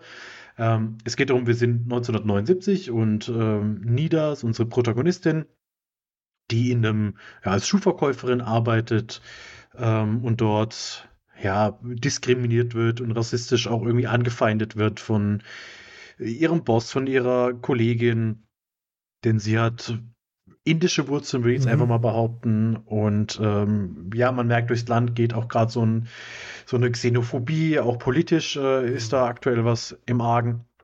Und sie äh, ist halt jemand, die hat dann ab und zu so diese Fantasien, kennt man ja auch aus vielen Filmen, ne? so nach dem Motto, hey, ich schlag dir jetzt ins Gesicht und dann gibt es einen Schnitt und war natürlich nichts, das geht in ihren Gedanken vor. Und irgendwie kommt sie dann zu einem Talisman, an dem sie sich schneidet. Und dieser Talisman fängt an, mit ihr zu reden. Er stellt sich vor als Garb, der quasi ein Dämon in Ausbildung ist und sagt: Hey, what? Schlechte Nachrichten. Dadurch, dass ich jetzt hier dein Blut habe, müsstest du jetzt die nächsten drei Tage drei Menschen töten, weil sonst kommt die Apokalypse. Dann erscheint ihr dieser Dämon auch, der unfassbar grotesk und hässlich aussieht. Er sieht, dass sie Angst hat und dann verwandelt er sich in den Leadsänger von Bonnie M. What? Ähm, weil sie das vorher noch im Fernsehen gesehen hat und er kann ihre Gedanken lesen und er weiß, sie findet den attraktiv und verwandelt sich eben in den, damit sie eher miteinander kommunizieren können. Und das ist alles so die erste Viertelstunde, 20 Minuten und ne, da, da weißt du halt, wo du bist. Da wirst du entsprechend abgeholt, da weißt du, okay, wir sind jetzt hier irgendwo im Horrorgenre, es gibt Dämonen, es geht um die Apokalypse, vielleicht dürfen wir auch nicht alles zu ernst nehmen. Vielleicht ist auch eine gewisse Humorebene dabei, die manchen Leuten wahrscheinlich nicht passen wird. Ja. Mich hat sie im Gegensatz zur ersten Folge tatsächlich gut unterhalten, äh, dieses Zusammenspiel und gerade Gab als Dämon hat doch schon vieles, wo ich mir dann hinterher dachte, muss ich schmunzeln. Hm. Es gibt tatsächlich auch ein, eine, weil er ist ja Dämon in Ausbildung. Das heißt, manchmal muss er quasi auch seinen Supervisor anrufen. Der hat natürlich die Nummer 666. Nice. Finde ich witzig. Also, wenn er da am, am, am, an der Wählscheibe steht und 666 wählt, habe ich schmunzeln müssen, habe ich gelacht, muss ich ganz ehrlich zugeben. Und von daher hatte ich mit der Folge auch überhaupt kein Problem, weil die konnte ich klar abgrenzen. Die hat mir nicht suggeriert, hey, wir sind eine ganz normale Folge und am Schluss kam ein Dämon und hat gesagt, ja, nee, nee, wir sind Horror. Und das hat äh, Maisie Day gemacht und deshalb werfe ich das Maisie Day vor mhm. und werfe Steven 79 nicht vor, weil, weil sie von Anfang an klar gesagt haben, hey, wir machen es ein bisschen anders, wir probieren ein bisschen was aus, mal gucken, was bei den Leuten ankommt bei mir hat es funktioniert, weil trotz allem, trotz diesem Humoransatz auch immer noch die Moralfragen mit aufkamen, so nach dem Motto, ja, wen, wen töten wir jetzt? Ist, kann man einen Menschen töten, um die Apokalypse zu verhindern? Was bei ihr so im Kopf vorgeht, welche Menschen haben es in Anführungszeichen verdient zu sterben? Wo wäre es nicht so schlimm äh, wie bei anderen Menschen, wenn man sie töten müsste? Wer wäre das perfekte Opfer? Wen würde niemand vermissen? Und so diese ganzen Dialoge und dieses Gedankenspiel, das hat mir doch tatsächlich sehr gut gefallen. Und hätte ich so nicht gedacht, wenn mir vielleicht am Anfang gesagt hätte, hey, darum geht es in der Folge, weiß ich nicht, wie ich es aufgenommen hätte. Ich bin dann zum einen relativ enttäuscht von Maisie Day rein und zum anderen mhm. ja auch irgendwie ohne große Erwartung und muss dann echt sagen, dass die mich positiv überrascht hat und dass die vielleicht auch meine Lieblingsfolge der Staffel war. Einfach weil es auch mal ein bisschen frischen Wind reingebracht hat.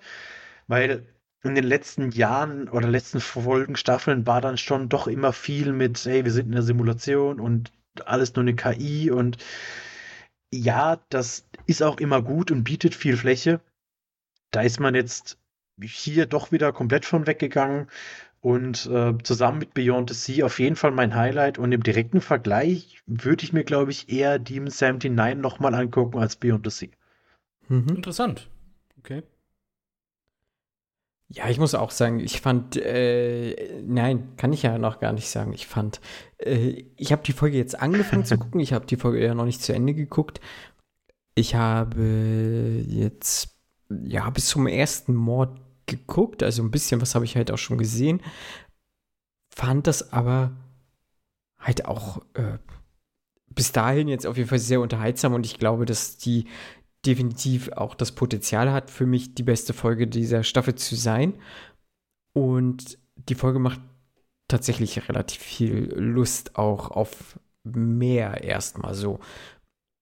Ohne das jetzt irgendwie zu werten. Aber ich glaube, wenn du schon sagst, dass sie auch schon mal mit dieser Christmas-Episode ähm, schon mal auch ein, ein, so, ein, so einen Neustart gemacht haben, damals dann halt bei Netflix.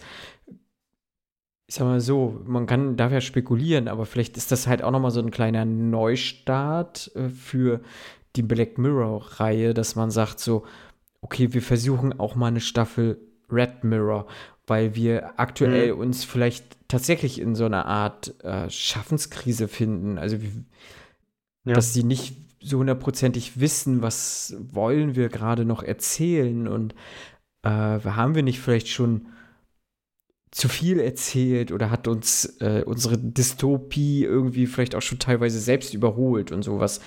Ähm, also das finde ich eigentlich ganz interessant zu sehen, wo geht dann die Reise auch für Black Mirror hin, wenn man das jetzt hier so sieht. Äh, aber ja, also ich könnte mir halt auch vorstellen, so eine Horror-Anthologie-Serie zu machen, gerade wenn man auch überlegt, dass äh, eigentlich das ja gefühlt der, der, der Meister des Horrors so der letzten Jahre jetzt ja weggegangen ist von, von Netflix hier. Ähm, jetzt komme ich natürlich nicht auf seinen Namen, der äh, die auch die Anthologie-Serien gemacht hat und äh, Hush noch gemacht hat, äh, Fabian Hill. Mike, Mike Flanagan. Flanagan. genau. Ne, er geht jetzt ja gerade überlegen müssen. Er geht ja jetzt auch weg von Netflix und geht ja eher zu äh, hier Amazon und so. Und äh, ja, vielleicht muss man sich da was überlegen, weil Horror stirbt halt irgendwie nie aus. Also das ist so das Genre, was halt glaube ich, immer geht. So während so dystopische Stoffe. Das war ja auch so meine Hürde, vielleicht so ein bisschen an der Serie.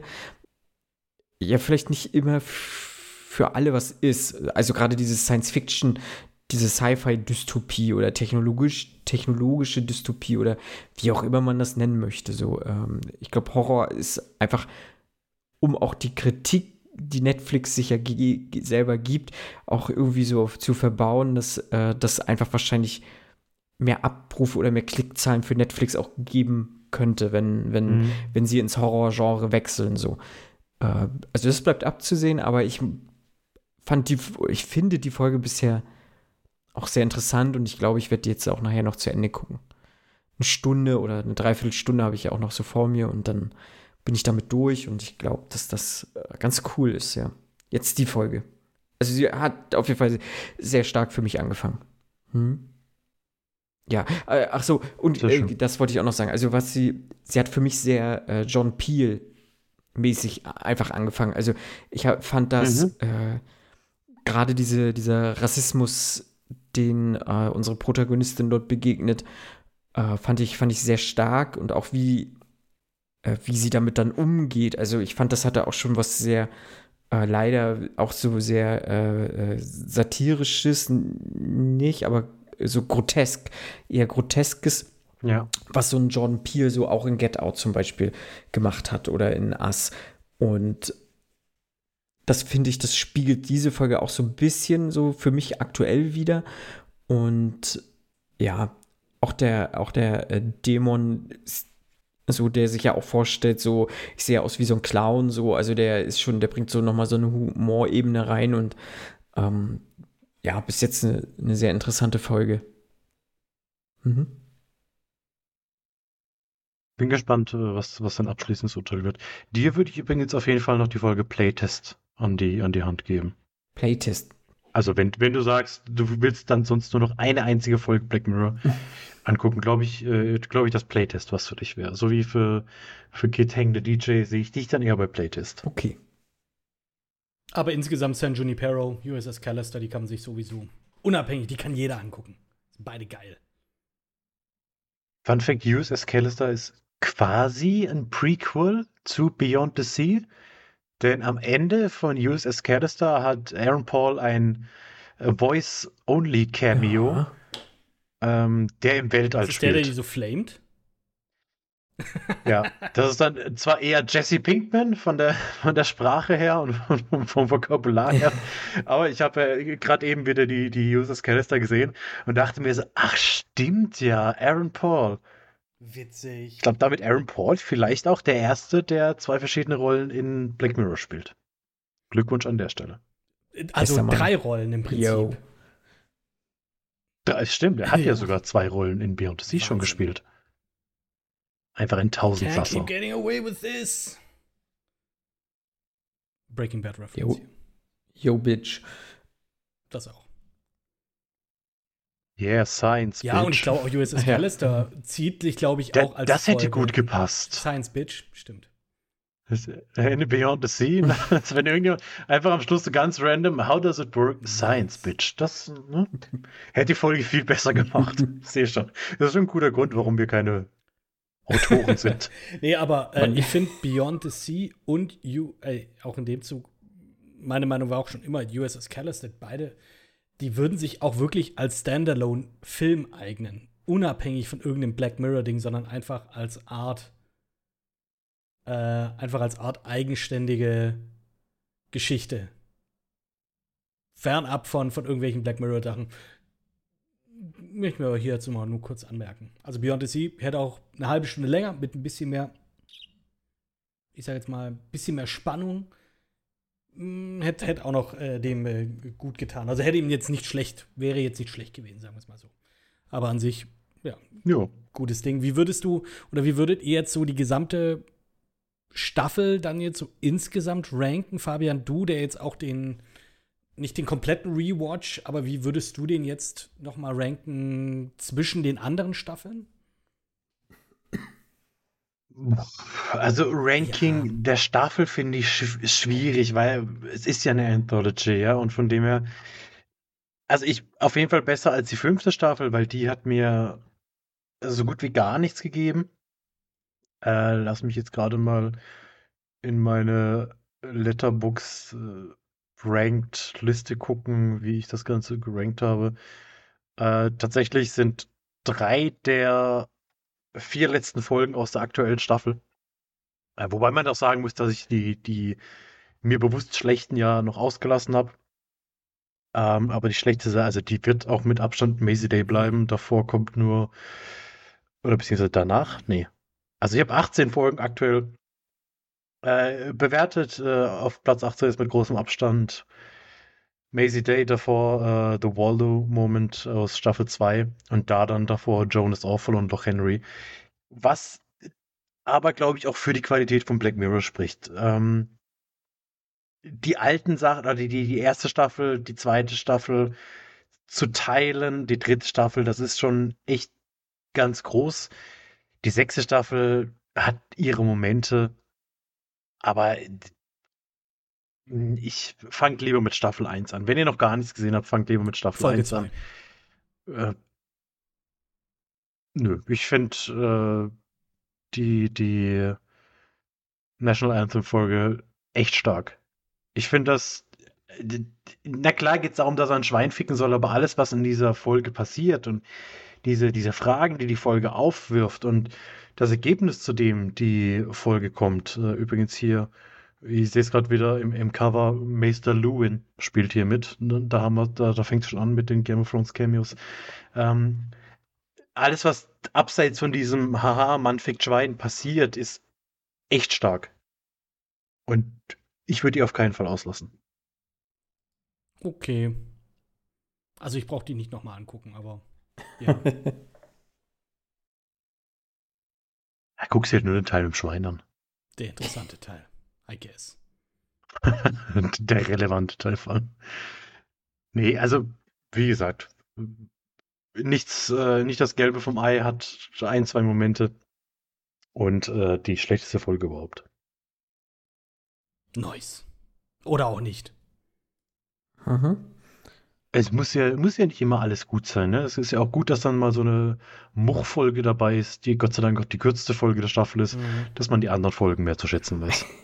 ich meine, ist schon, ist schon geplant, dass es wieder weitergeht, dass eine siebte Staffel kommt. Ich meine, wir haben jetzt, nachdem ich glaube, nahezu oder zumindest innerhalb zwei Jahren immer eine neue Staffel rauskam, jetzt eine relativ große Lücke gehabt mit, ich glaube, Mitte 2019 und jetzt 2023, ja, vier Jahre jetzt zwischen den Staffeln. Kannst du, würdest du jetzt sagen, okay, probiert's gerne nochmal. Macht man noch eine siebte Staffel oder hat das Ding jetzt so seinen sein Lauf gelaufen? So, wenn sie Ideen haben, wenn sie gute Ideen haben, gerne. Wenn sie genau. Ideen haben, wo sie sagen, oh, schauen wir mal, dann brauche ich es nicht mhm. unbedingt. Und wie Marco schon gesagt hat, zur Not macht eine Staffel Red Mirror, gibt mir vier Horrorfolgen, die aber alle durchdacht und, und gut sind und dann bin ich da auch vollkommen mhm. mit d'accord würde sie machen. Wäre ja eigentlich schon ganz cool, ja. Ich finde es ja immer nett. Ich meine, wenn. Ich bin für mich jetzt der Meinung, ich selektiere jetzt, ich gehe jetzt auf Empfehlungen, ich werde mir das jetzt nicht durchweg alle Folgen jetzt anschauen, weil man einfach auch weiß, es gibt einfach ein paar Nieten, sage ich jetzt mal. Und ähm, ja, entsprechend äh, werde ich mir halt dann nur die, oder die anschauen, die mir halt dann auch wirklich empfohlen werden, weil da ist mir die Zeit jetzt tatsächlich doch ein bisschen, ja, ein bisschen zu kostbar. Muss ich jetzt, würde ich jetzt hier schon sagen, ja. Okay. Ja, du, meine. Ja, ich glaube, ich habe das ja schon anfangs gesagt. Also die, die Serie bisher hat auf jeden Fall mein Interesse mehr geweckt. Die war schon immer auf meinem Schirm und ähm, äh, ich sag mal, Black Mirror ist ja auch irgendwie so ein Referenzpunkt heutzutage, mhm. auch, auch, in der, auch in der Filmkritik so, ne, das ist so Black Mirror-esque, so, äh, das wirkt wie Black Mirror und sowas. Also jeder mhm. konnte, der Black Mirror gesehen hat, äh, konnte sich halt immer dann auch irgendetwas darunter vorstellen. Und äh, ich glaube, Staffel 6 weicht gefühlt, ohne jetzt, wie gesagt, die anderen Folgen gesehen zu haben, so ein bisschen von dieser, von diesem Schema so leicht ab, weil es doch sehr bunt gemischt ist äh, und was die alle so ein bisschen haben, ist so ein bisschen twistige Enden und auch manchmal so ein bisschen leicht, äh, also was sie äh, wollen, ist, dass du so mit offenem Mund da sitzt. Natürlich nicht immer schaffen, aber äh, das ist aktuell so, was Black Mirror für mich auszeichnet, weil ich einfach so in der sechsten Staffel angefangen habe. Und ich werde mir definitiv die anderen Folgen nochmal angucken. Frage ist halt nur wann. Ähm, weil Naruto hat mich halt so aktuell immer noch. Und ich glaube, das zieht sich gefühlt auch noch das ganze Jahr durch, aber ist erstmal egal. Und nein, aber es ist schon, macht, die Serie macht irgendwie ein bisschen Spaß. Äh, auf eine verstörende Art und Weise, vielleicht, wie sowas halt Spaß machen kann. Aber es ist hier und da clever geschrieben, ähm, gut produziert, äh, tolle Schauspieler und auch äh, sehr ideenreich einfach. Und das mag ich. Es sind viele Ideen drin, die man mhm. so nicht kennt oder nicht erwartet. Und äh, es ist so ein bisschen so ein Überraschungsfaktor einfach drin in der Serie. Und das gefällt mir tatsächlich sehr, sehr gut. Ja. Das definitiv. Gerade beim ersten Mal gucken, wenn man jetzt die ganzen Twists noch nicht im Kopf hat, dann ist da schon einiges dabei. Und wir haben es ja gesagt, das Gute ist, man muss es ja nicht bingen, genau. sondern man kann ja mal, wenn dann quasi der Übergang von Naruto Shippuden zu Boruto ist, kann oder man mal sagen, von, komm. Genau. Ja. Den ja. Sprung mal wagen. Ja, auf jeden Fall. Und ich glaube, wir, wir wagen den Absprung auch. Jo. Und viel zu viel geredet über diese Staffel. verabschieden uns. In der Folge könnt ihr euch dreimal die Folge Macy Day angucken. Macht's lieber nicht, sondern hört einfach unseren Passt. Podcast. Genau, hört unseren Podcast und wenn ihr so geil seid, dann äh, klickt auch gerne auf Spotify ein paar, paar fünf Sterne am besten an und auch bei äh, Apple iTunes Podcasts könnt ihr auch gerne ein paar Sternchen hinterlassen, auch ein paar liebe und nette Worte. Und das würde uns sehr, sehr freuen. Äh, auch könnt ihr uns in den sozialen Netzwerken finden, treffen. Mhm. Nicht wahr, lieber Kit? Ja, ja absolut. Ähm, zum einen auf Twitter, wenn ihr @fernsehsessel_p eingebt, äh, dann findet ihr uns und ähm, in Extension auch unsere privaten, in Anführungsstrichen, Accounts. Da wären äh, unter anderem ich mit äh, Just Kidding. Dann hätten wir noch den Campingbeutel mit Marco. Wir hätten Fabian noch mit dem Ferb-Derb. Nenad, der heute nicht mit dabei ist, ist Nenad Itachka. Genauso findet ihr uns aber auch auf Instagram. Nur lediglich der Hauptaccount ist komplett ausgeschrieben, Fernsehsessel Podcast. Auf Facebook findet ihr uns auch. Gerne auch da einfach mal vorbeischauen. Müsst uns aber da suchen. YouTube genauso. Fernsehsessel Podcast eingeben. Heißt du nicht Shogun Grey? Ich habe beides drin. Eine, ihr findet mich über beides. Ah. Hört auf, das zu sagen. Oh. Ja, ja. Oh. Oh, jetzt muss ich mit. Äh, verwechsel ich jetzt hier Accounts? Halt, stopp. Du sagst seit 100 Jahren Shogun Verwechsel ich jetzt Just Accounts? Ist doch, das ist der Callout, der da jetzt hier gerade an mich rankommt. Ähm, nee, adjust-kitting ist tatsächlich. Äh, du machst das seit Jahren falsch. Okay, auch gut. Ihr findet mich trotzdem. Scheiße. Habe ich das echt die ganze Zeit? Das ist, ähm, das ist eine Folge Black Mirror hier für euch in der es um Gaslighting geht. Im Digitalen. Ich war nie Shogun Grey. Ich war immer just kidding. Nee, tatsächlich. Das Mandela-Effekt. Genau. Wir erinnern uns Wer kollektiv war ich falsch. eigentlich? Holy shit, du hast recht. Ich habe das jahrelang falsch gemacht. Aber fairerweise muss man auch sagen, ich bin so gut wie nie auf Twitter unterwegs. Also Shogun-Grey, Instagram, da könnt ihr mich auf jeden Fall erreichen. Äh, genauso wie auch ähm, uns alle wie gesagt, über den Fernsehsessel-Podcast Handle. Kommentare immer gerne, DMs immer gerne, unsolicited, unsolicited Dickpics nicht so gerne. Zumindest, wenn ich für mich reden möchte. Und ja, schaut da gerne mal vorbei. Und das war's von unseren sozialen Geschichten. Kein Bock mehr mhm. sozial zu sein. Können wir aufhören?